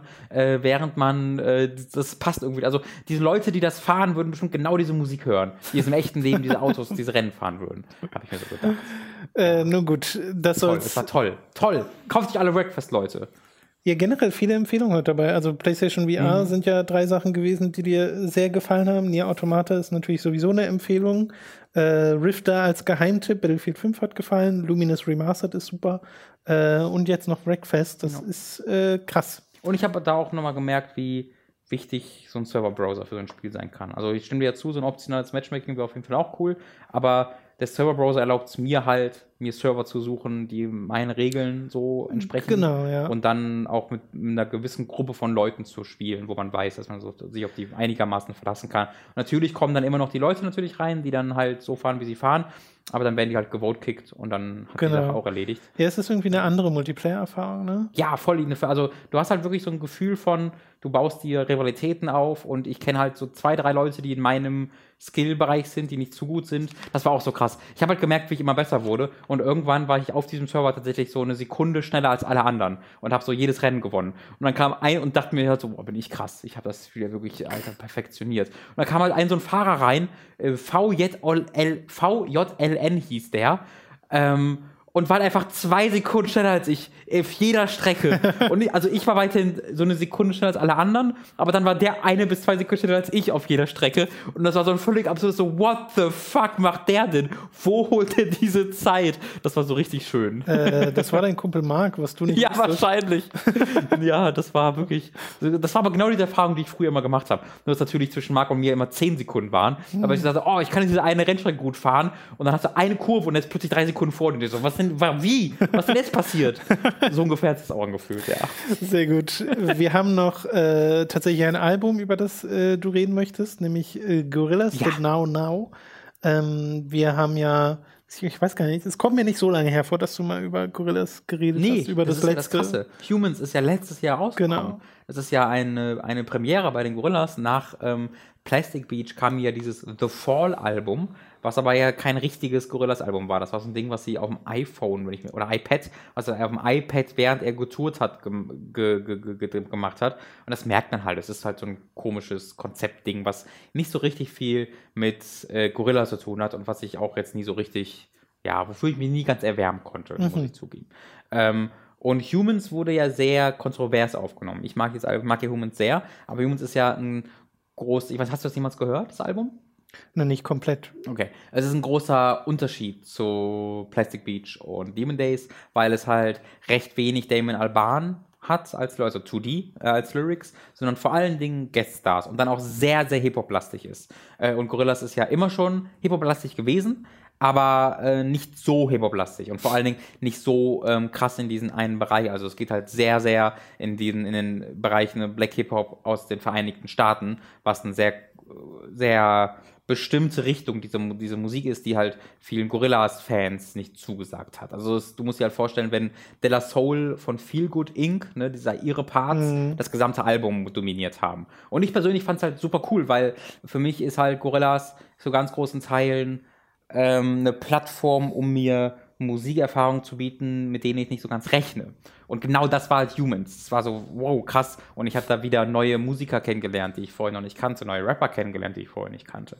Und das fand ich halt ziemlich cool und da hat es mir auch sehr, sehr viel Freude bereitet. Mhm. Ich konnte aber auch verstehen, dass viele Leute gesagt haben, dass es nicht das Gorilla ist, was ich mir erwartet habe. Und The Now Now wirkt nun wirklich wie eine sehr konsequente Antwort darauf, wo sie halt gesagt haben, okay, hier habt ihr nur noch 2D. Das ist einfach mal nur 2D, nichts anderes. Ähm, und ich muss sagen, da habe ich dann eher meine kleinen Problemchen mit. Äh, also meine erste Reaktion war auch sehr positiv und die ist auch immer noch sehr positiv. Ich habe so eine Handvoll Songs, wo ich finde, dass die äh, zu den, äh, also dass sie sich vor keinem anderen Album verstecken müssen. Namentlich mhm. sind das äh, Trance, finde ich hervorragend. Ähm, ich finde Sorcerers ist absolut sensationell. Fireflies habe ich mich dann dafür erwärmt und vor allen Dingen das letzte Zug-Ei ist, gehört zu den Besten der Besten. Also Sugai ist so Empire Ants mäßig so ein Song, der so zwei Minuten läuft und du denkst, ja, okay, der, das dudelt so ein bisschen vor sich hin und dann kommt zu Damon aber so, haha, und dann dreht er das so auf und dann gibt es so einen Twist in dem Song, wo er plötzlich losgeht und wo du merkst, oh, das war nur ein Build-up für diese yeah. Explosion. Und das ist nicht so explosionsartig wie bei Empire Ants, wo es wirklich so ein Ding ist, wo ich einfach aufstehen will und durch den Raum springen will, weil es so geil ist, aber es nähert sich dem zumindest an. Ähm, aber die, die andere Hälfte dieses, dieses Albums, wie gesagt, elf Songs sind, ist sehr viel gleichförmig, sehr viel gleichförmiges, sehr erwartbares, wo du halt so die hast, der ohne eine große Produktion im Hintergrund als Solokünstler vor Gitarre und Klavier so ein bisschen vor sich hin dudelt. Ähm, was so ein bisschen, also was für mich mehr bricht mit dem, was Gorillas bedeutet, als Humans. Weil für mich äh, bei den Gorillas immer diese Produktion im Hintergrund sehr wichtig war. Ja, du hattest irgendwie Chöre, was war das mal bei Plastic Beats Beach war es? Es war nicht Albanien. Ah, ich weiß es nicht mehr. Es war irgend so ein Chor aus irgendeinem so Land, wo ich nie damit gerechnet hätte, dass da einfach so ein das Staatsorchester mitspielt. Äh, und die haben auch mit getourt. Äh, kannst du mal kurz nach Staatsorchester Plastic Beach googeln? Das wäre super cool, weil ähm, das, das finde ich wichtig. Das war was völlig anderes als Albanisch. Das war irgendwas, glaube ich, irgendwas Afrikanisches. Ist egal. Äh, hört ihr ja gleich. Äh, also für mich ist das eigentlich ganz wichtig, diese großen Produktionen, diese epischen Laute, wo du einfach in Welten entführt, entführt wirst. Und das hast du in The Now Now sehr wenig, sondern es ist sehr zurückgefahren, sehr so auf Solo-Künstler. Äh, ähm, runtergebrochen und dann eben auch sehr erwartbar. Das ist, wenn ich dir so sagen würde, tu, tu die, der alleine vor sich hin singt, dann würdest du, glaube ich, genau das erwarten, was du hier bekommst. Und das ist zwar sehr gut, aber ich finde es ein bisschen schade, dass es so ein bisschen. Also, ich habe Probleme damit, das erste Mal bei einem Gorillas-Album einzelne Songs zu unterscheiden. Äh, es gibt so eine Reihe von Songs, von vier, fünf Songs, wo ich immer noch, und ich habe das Album mittlerweile so, weiß ich nicht, zehn, elf Mal gehört, und ich habe immer noch das Problem, dass ich einzelne Songs nur schwierig voneinander unterscheiden kann. Ähm, und das ist, wie ich finde, so ein bisschen. Das, also es hat immer Gorillas ausgezeichnet, dass genau das nicht passiert ist. Ähm, deswegen, das finde ich ein bisschen schade. Es gibt aber immer noch die fünf, sechs Songs, die ich so großartig finde, deswegen ähm, bin ich jetzt nicht enttäuscht. Mhm. Ja äh, syrisches. Syrien war es, ganz genau. Albanien, Albanien, sorry. Das, und das fand ich halt so geil. Also, die waren halt dabei. Also, als ich ähm, 2011 auf dem Plastic Beach Konzert in Berlin war, war halt das motherfucking syrische Staatsorchester dabei. Und wie cool ist das? Also, das hat halt auch dazu geführt, dass du einfach Klänge und Instrumente in diesen Songs dabei hattest, die du nie erwartet hättest und die du womöglich noch nie gehört hast. Und das geht halt dem, diesem Album fast komplett mhm. abhanden. Ähm, natürlich auch, weil es halt so kurz danach kommt. Also ist ja wirklich ein knappes Jahr. Und die haben, das ist halt unglaublich. Also Damon Alban, ich weiß nicht, was, wie der das macht. Der hat ja Humans gemacht, dann getourt, komplett durch, über die ganze, durch die ganze Welt, dann direkt nach der Humans Tour die Now Now Tour danach gestartet, wo so, dass ich dachte, das wäre immer noch Teil der Humans Tour und wo ich dann erst gemerkt habe, beim Rock am Ring, holy shit, der macht ja gerade neue Songs. Das ist ja schon eine neue Tour. Und dann, während er getourt hat, überhaupt das Album veröffentlicht hat. Und währenddessen kommen ja gerade auch noch Musikvideos dazu raus. Also seit, seit zwei, drei Jahren ist der konstant am äh, Output generieren. Und dann hat er auch noch ein anderes Projekt, was uh, The Monkey and the King oder so, ich habe den genauen Namen leider vergessen. Äh, tut mir leid, müsst ihr nochmal selbst googeln. Ähm, wo, glaube ich, auch dieses oder nächstes Jahr ein neues Album zu kommt. Also es ist unglaublich, wie viel der gerade macht.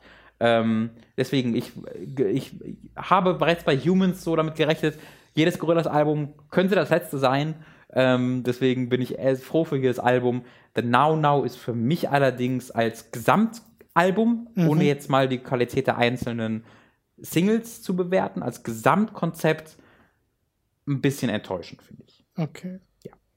Aber jetzt trotzdem nichts, wo du sagen würdest, oh Gott, das ist jetzt Auf keinen Fall. Es hat halt immer noch diese Singles, die Aha. großartig sind. Also die wirklich, die ich mir halt raussuche. Allerdings ist es bei Plastic Beach, bei Demon Days und bei Humans höre ich mir eigentlich immer die gesamten Alben an. So, und das also ist so hier skippst du jetzt auch ab. Und, und hier so? skippe ich halt. Hm. Also hier habe ich schon so, äh, es gibt einen Song, der heißt Idaho. Der halt wirklich so Idaho, Idaho. Das hört sich für mich eher an wie so ein, weiß ich nicht, Volksmusiksong, wo ich mich frage, also was für mich nicht so richtig passt zu dem, was ich bei Gorillas, äh, wonach ich bei den Gorillas suche. Ähm, und ich finde halt als recht reduziertes Solo-Projekt hat Everyday Robots besser funktioniert. Dass er nicht unter dem Gorillas-Banner ähm, veröffentlicht wurde, sondern was ein, was ein Solo-Projekt von Damon Alban war. Und es gibt so ein, zwei Songs, die auch einfach darauf gepasst hätten. Aber da war das Projekt noch ein bisschen cooler, fand ich. Okay. Aber wie, wie gesagt, Sorcerers, Trance, Humility, Fireflies, Sug Eyes, also da hast du Sug Eye, da hast du schon eine ganze Menge Songs, wo ich sage, boah, da könnte ich mich, da verliere ich mich richtig drin und äh, drehe ich auf und finde ich endgeil. Gut. Dann sind wir fast durch mit dem Podcast. Ich weiß, du musst heute sehr viel quatschen, äh, weil ich so wenig Themen habe. Aber es gibt noch eine Sache, über die wir natürlich reden müssen, wo jetzt schon jeder drauf wartet, wo die Leute ständig auf die Uhr gucken und denken, jetzt wird es aber langsam mal Zeit, denn jetzt kommt Robins famoses Formel 1 Fest. Deiner Motorschaden, oder? Hey, sehr gut. Das war der Motorschadenrennen. Das war, beziehungsweise, ich habe es ein bisschen weitergebracht. Das war das technische Probleme-Rennen. Es waren viele verschiedene Probleme. Mal war es ein Getriebeschaden, mal war es ein Motorschaden. Denn das Rennen in Österreich startete möglichst schlecht für mich, lieber Tom. Wer mir folgt, der weiß, dass ich ein Fan von zwei Fahrern besonders bin, nämlich von Nico Hülkenberg dem Glück, äh, einem sehr glücklosen Fahrer in seiner gesamten Karriere. Der Fahrer, der den Rekord gebrochen hat für die meisten Rennen ohne äh, Podium, äh, was völlig unverdient Cool. ist, weil er schon öfter halt das völlig verdient hätte und dann rausgekickt wurde, sonst irgendwas. Und von äh, Valtteri Bottas bin ich ebenfalls Fan, weil es einfach ein sympathischer Fahrer ist. Ähm, zwölfte Runde ist Hülkenberg ausgeschieden mit einem Motorschaden, ein paar Runden später ist Bottas ausgeschieden mit einem Getriebeschaden. Und Bottas muss man mal besonders äh, ins Auge fassen, weil das halt der glückloseste Fahrer dieser gesamten Saison ist, habe ich ja schon öfter gesagt. Der müsste eigentlich alleine wenn man seinen Ergebnissen ähm, entsprechen würde und dem, wie er gefahren ist, müsste der komplett im Wettrennen um die WM mit Vettel und mit Hamilton drin sein. Stattdessen ist er jetzt, glaube ich, auf Platz 6 der WM, völlig abgeschlagen, äh, völlig unverdient, weil der einfach, also entweder er wird abgeschossen von anderen Fahrern, wie in der letzten Wochenende, da wurde ja von Vettel in der ersten Runde abgeschossen, oder halt er hat technische Probleme und auch das ist hier wieder passiert. Er war auf der Pole Position, ähm, wurde dann allerdings von Hamilton, wurde dann tatsächlich in der ersten Kurve von Hamilton von Raikön und von Verstappen überholt, also auf die vierte Position zurückgefahren, hat allerdings noch in der ersten Runde ist er auf die zweite Position wieder zurückgefahren, also hat sich da auch dann zurückgekämpft ähm, und dann einfach den Motorschaden oder, oder den Getriebeschaden gehabt und ähm, ja, unglaublich, äh, weil man auch merkt, wie er einfach jetzt einfach mal dieses motherfucking Rennen gewinnen will. Also er, er sagte ja auch vor dem Rennen, keiner ist hier so motiviert, das, dieses Rennen zu gewinnen wie ich. Äh, und nach dem Rennen stand er nur so traurig lächelnd da, weil er wird halt auch nie wütend, ne? Er wird einfach nur traurig und äh, immer noch so grinsen so da, so ja, was soll ich noch sagen, ne? Ja. Es ist fast schon lustig, hat er gesagt und denkst du so, oh Mann, Valtteri, du Oh no. Armer. Und dann nur, ja, äh, technical problems, guys, I don't have power, don't have power. Und dann steht er und geht halt traurig aus dem Auto raus. Und dann war aber Hamilton wieder auf dem ersten Platz und war wieder so der große Gewinner. Und er führt ja gerade schon die WM an vor, ist ja der Teamkollege von Valtteri Bottas und führt ja die WM an vor, vor Vettel. Und ähm, dann hatte aber auch er mal ein Problem tatsächlich, äh, beziehungsweise er hatte mehrere Probleme. Zuerst waren die Probleme strategischer Natur, denn ironischerweise auf, wegen des Ausfalls von Valtteri Bottas gab es eine Virtual Safety Car Phase und ich erkläre das jetzt nicht nochmal ganz grundsätzlich, aber wenn eine Virtual Safety Car Phase startet, solltest du im Grunde sofort in die Box fahren, weil das gesamte Feld langsamer fährt, das heißt, du sollst die Chance nutzen, in die Box fahren, deine Reifen wechseln, ohne allzu viel Zeit zu verlieren, weil der Rest des Feldes außerhalb der Box ebenfalls langsam fährt. Äh, Mercedes hat allerdings nicht schnell genug reagiert. Du musst dir vorstellen, ähm, Hamilton war so kurz vor der Box, als dann Virtual Safety Car ausgerufen wurde. Und eigentlich hätte dann sein Team sofort sagen müssen, okay, komm in die Box. Haben sie aber nicht gemacht. Und deswegen war Hamilton so der einzige Fahrer auf, aus dem Top-Bereich, der nicht in die Box gefahren ist in der Virtual Safety Car Phase. Und deswegen ist er dann, als er dann danach in die Box gefahren ist, als die Safety Car Phase vorbei war, auf den vierten Platz durchgereicht worden. Ähm, und da hat dann Hamilton so ein bisschen Charakterschwäche gezeigt, wie ich fand. Also das hat ihn, wie ich finde, also das ist so der Grund, warum ich kein Hamilton-Fan bin.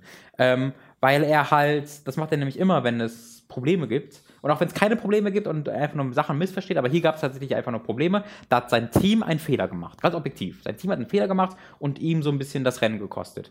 Ähm, er hat allerdings sehr aggressiv, also, also am Boxenfunk darauf reagiert. So, warum, was, warum, bin, warum bin ich auf dem vierten Platz? Was ist hier los? Und er hat gesagt, ja, es gab das erklärt. Wie, wie, kann das, wie kann das passieren? Was soll das? Und hat halt ständig ständig immer wieder darauf angesprochen, bis irgendwann der Chefstratege von Mercedes, der für diese Entscheidung zuständig ist, selbst in den Boxenfunk gehen musste, was eigentlich nie passiert ist. Eigentlich immer den halt den ähm, äh, quasi Rennen, nicht Rennleiter, aber jeder, also Bottas und Hamilton, allgemein jeder Fahrer hat so einen Typ, mit dem sie sprechen. So.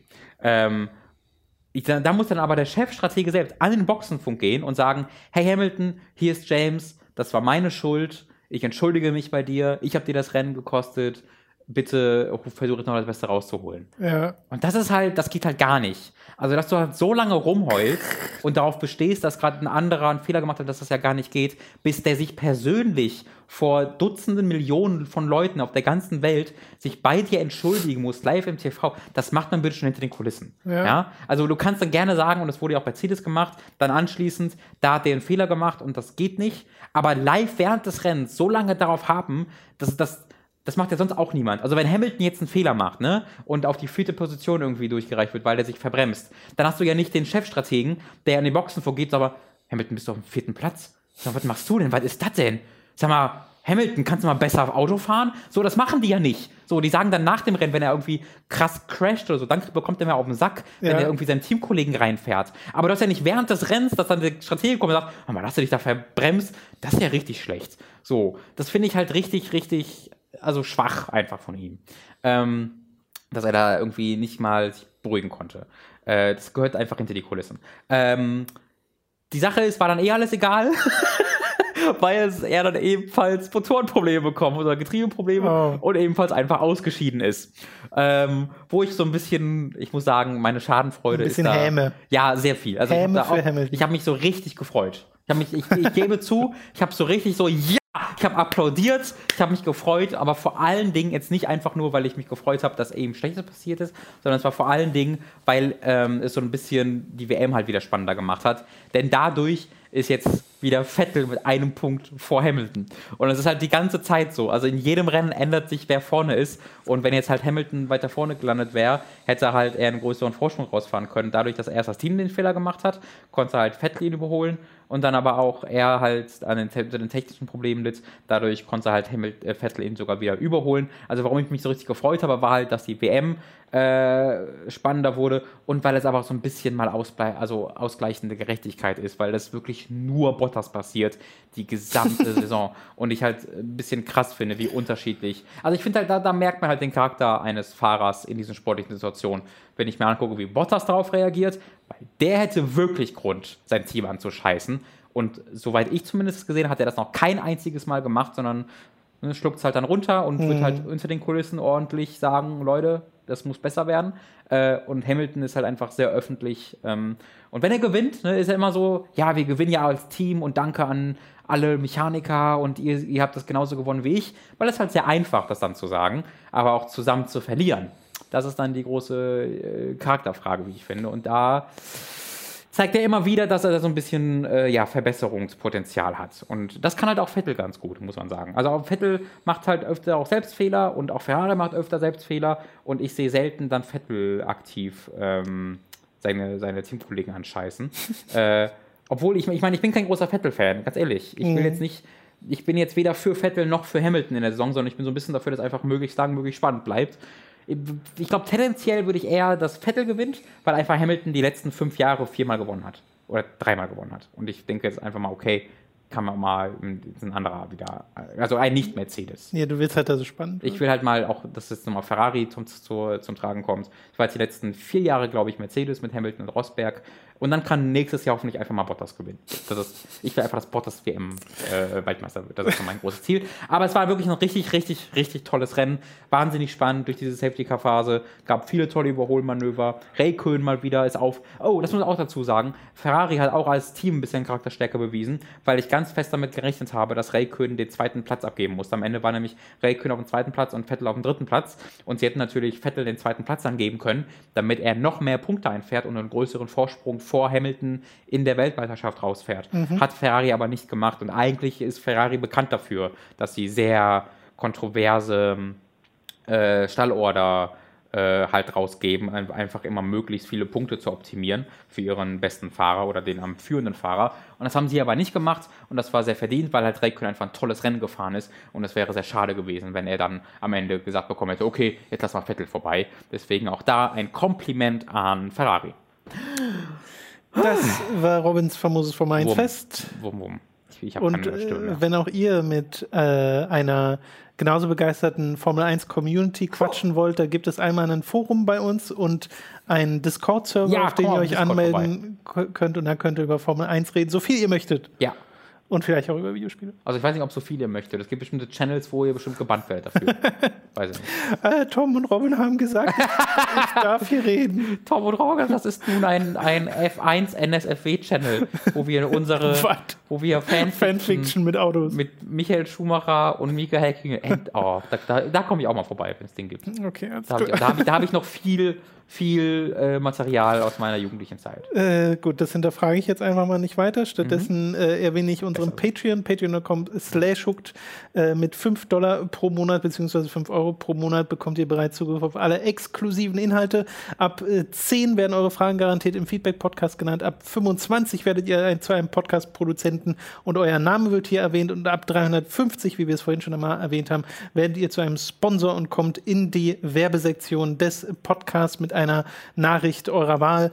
Und äh, wir bedanken uns jetzt erstmal bei folgenden Podcast-Produzenten. Julian Selke, Noritz, Michael Geribor mit Grünkohlwiesel und außerdem auch Murdoch Niklas, Cabbage92, Gevatters Gin, Gilton, Jan Lippert, Didi, manchmal auch bekannt als Numemon, Sebastian Diel, Der Hamster, die Epic Snowwolf, zynisch-zittrige Zan Zankzitterzicke, Gottverdammt, jetzt habe ich mich tatsächlich mal versprochen bei dem Namen, Lighty 1996, Retroprinz, Markus Ottensmann, Marcus RK200, Hauke Brav, Lux Human, Lars the Ace, Pavor Dionus, McLovin 008, Fabian Büter begünstigt Hooked jetzt in seinem Testament. Oh, ey, ja, guck, funktioniert. Dankeschön. Narogard, Rose New Dawn, Geil. Ja, kannst Lisa, du kurz dein Alter nochmal in, in den nächsten Sponsoring-Message schreiben? Nur, nur für Info. nur am Rande, Ja, nur am Lisa, Rande. Lisa Willig, Spontanian ist ein wenig neidisch auf Robins Wadenmuskulatur. Das ist völlig, also das verstehe ich ehrlich gesagt nicht, weil die existiert nicht. Tom, du kannst ja mal kurz nachgucken. Siehst du irgendwo auch nur einen Muskel, der hier irgendwo existiert? Ich wackel gerade mit meinem Unterschenkel. Ich würde dir auch meinen Oberschenkel zeigen. Leider Gottes, also ich kann die Hose nicht so hochziehen, weil er so fett ist, dass das nicht geht. Ja, also ist mir auch lieber. mein, mein Unter- und Oberschenkel besteht eigentlich, ich glaube, das sind meine Chipslager. Weißt du, wie so ein Hamster, wo, wenn, wenn ich die Backen aufblasen, das sind dann mir die Schenkel.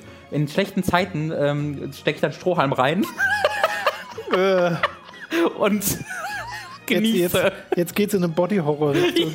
Ja, wirklich. Das ist wirklich voll die gute Body-Horror-Szene. Django, Django Fett 1. Das wird hier so dünner. Ist gut jetzt, Robin. Django Fett 1, Max Geusser, Thomas Katzke, Cthulhu verschlingt die Seelen von Zombie und Wintercracker und Günni. Des Weiteren Stefan T-Bone, Autaku, Eisenseele, Andreas K., Lennart Struck, Oliver Zirfas, Christian Hündorf, Julia Marinic, Lignum und Simon Dobitschei. Vielen Dank an alle Podcast-Produzenten. So eine zu krasse Mus Schenkelmuskulatur kann aber auch nerven. Ich hatte das mal, als ich viel trainiert habe, da habe ich auch viele meine Beine trainiert. Da habe ich so gemerkt, wie das ab und zu versehentlich einfach angespannt habe. Und dann war das so. Ich, hab, ich bin so gewohnt, dass meine Schenkel ungefähr drei Meter eindrückbar sind und sie so weiche sind, also auch so Polster sind, weißt du? Wenn Ja. ich falle, falle ich immer auf meine Schenkel, weil ich dann so wie, so wie auf so einem Ball wieder nach oben hüpfe. Äh, und das dann, wenn das dann plötzlich weg ist und plötzlich Muskel ist, dann tut das mehr weh als alles andere. Deswegen auch aus einer gesundheitlichen Sicht ist es besser, da die, die 20 Kilo zusätzlich äh, reinzusparen, als zu Ja. trainieren. Gerade wenn Niemals man- eure Beine trainieren, das ist ganz wichtig. Gerade wenn man oft hinfällt, so wie Robin. Genau, genau. Äh, never, never do le- leg day, sagt man ja so schön. Genau, ja, ja. Spruch. Nee. Äh, Also man muss ja auch manchmal PSAs einbauen in seinen Podcast. So, ein Gesundheits-PSA. Bitte niemals eure Beine trainieren. So hätten wir das sowas. untergebracht. Und Ich weiß übrigens endlich, warum meine, meine Knie knacken. Ich war beim Orthopäden. ach so, das, was du mir schon ne? mal erzählt Meine hattest, Mama mit war deinem, schuld. Mama war schuld. deinem genbedingten Ja. Geraden Ich Knieknochen habe oder was ich ist hab einen geraden Knieknochen. Ja. Ein sogenannter gerader, das ist, hat auch der Arzt so gesagt. Ja, sie haben einen geraden Knieknochen. Ach so, na Achso, dann ja, danke schön. verstehe. Kann ich ja jetzt wieder gehen. so habe ich es verstanden. Gerader Knieknochen. Falls auch ihr unter geraden Knieknochen leidet, oh, ich, falls, das ist eine Band. Falls wir beide jemals eine Band. Knieknochen sagt sich einfach. Gerader Knieknochen. Knieknochen. Knirschender Knieknochen. Knirschender Knieknochen. Holy shit, das ist unser Bandname. Okay, alles Auf klar. jeden Fall. Also ab nächste Woche im knirschenden Knieknochen FM. Oh, das ist auch Geht's dann Bar. weiter? Eine Barname. Lass mal in den knirschenden Knieknochen gehen. Ist auch gut. Hier kann man für alles Und benutzen, dann, musst oder? oh, dann kann ich die Soundeffekte aufnehmen. Orthopädie. Weißt du, dann, dann tue ich so ein Mikro hier. An dein Knie. genau, hier, um, um das kurz, mach ich halt so. Äh, Immer wenn die Tür aufgeht, hört ihr dann dieses Geräusch. ich frage mich, wie sehr man das jetzt gehört hat auf, der, auf dem Dings. Ja. Mal, mal gucken. Äh, werdet ihr gehört haben. Vielen Dank auf jeden Fall fürs Zuhören. Wir hören uns dann nächste Woche wieder bei Hooked FM. Bis dahin. Robin muss jetzt erstmal ausruhen vom vielen Reden. Wirklich. Da mal, das, ich bezahle mir doppeltes Gehalt aus für diesen Monat. Tschüss. Für einen Podcast? Ja.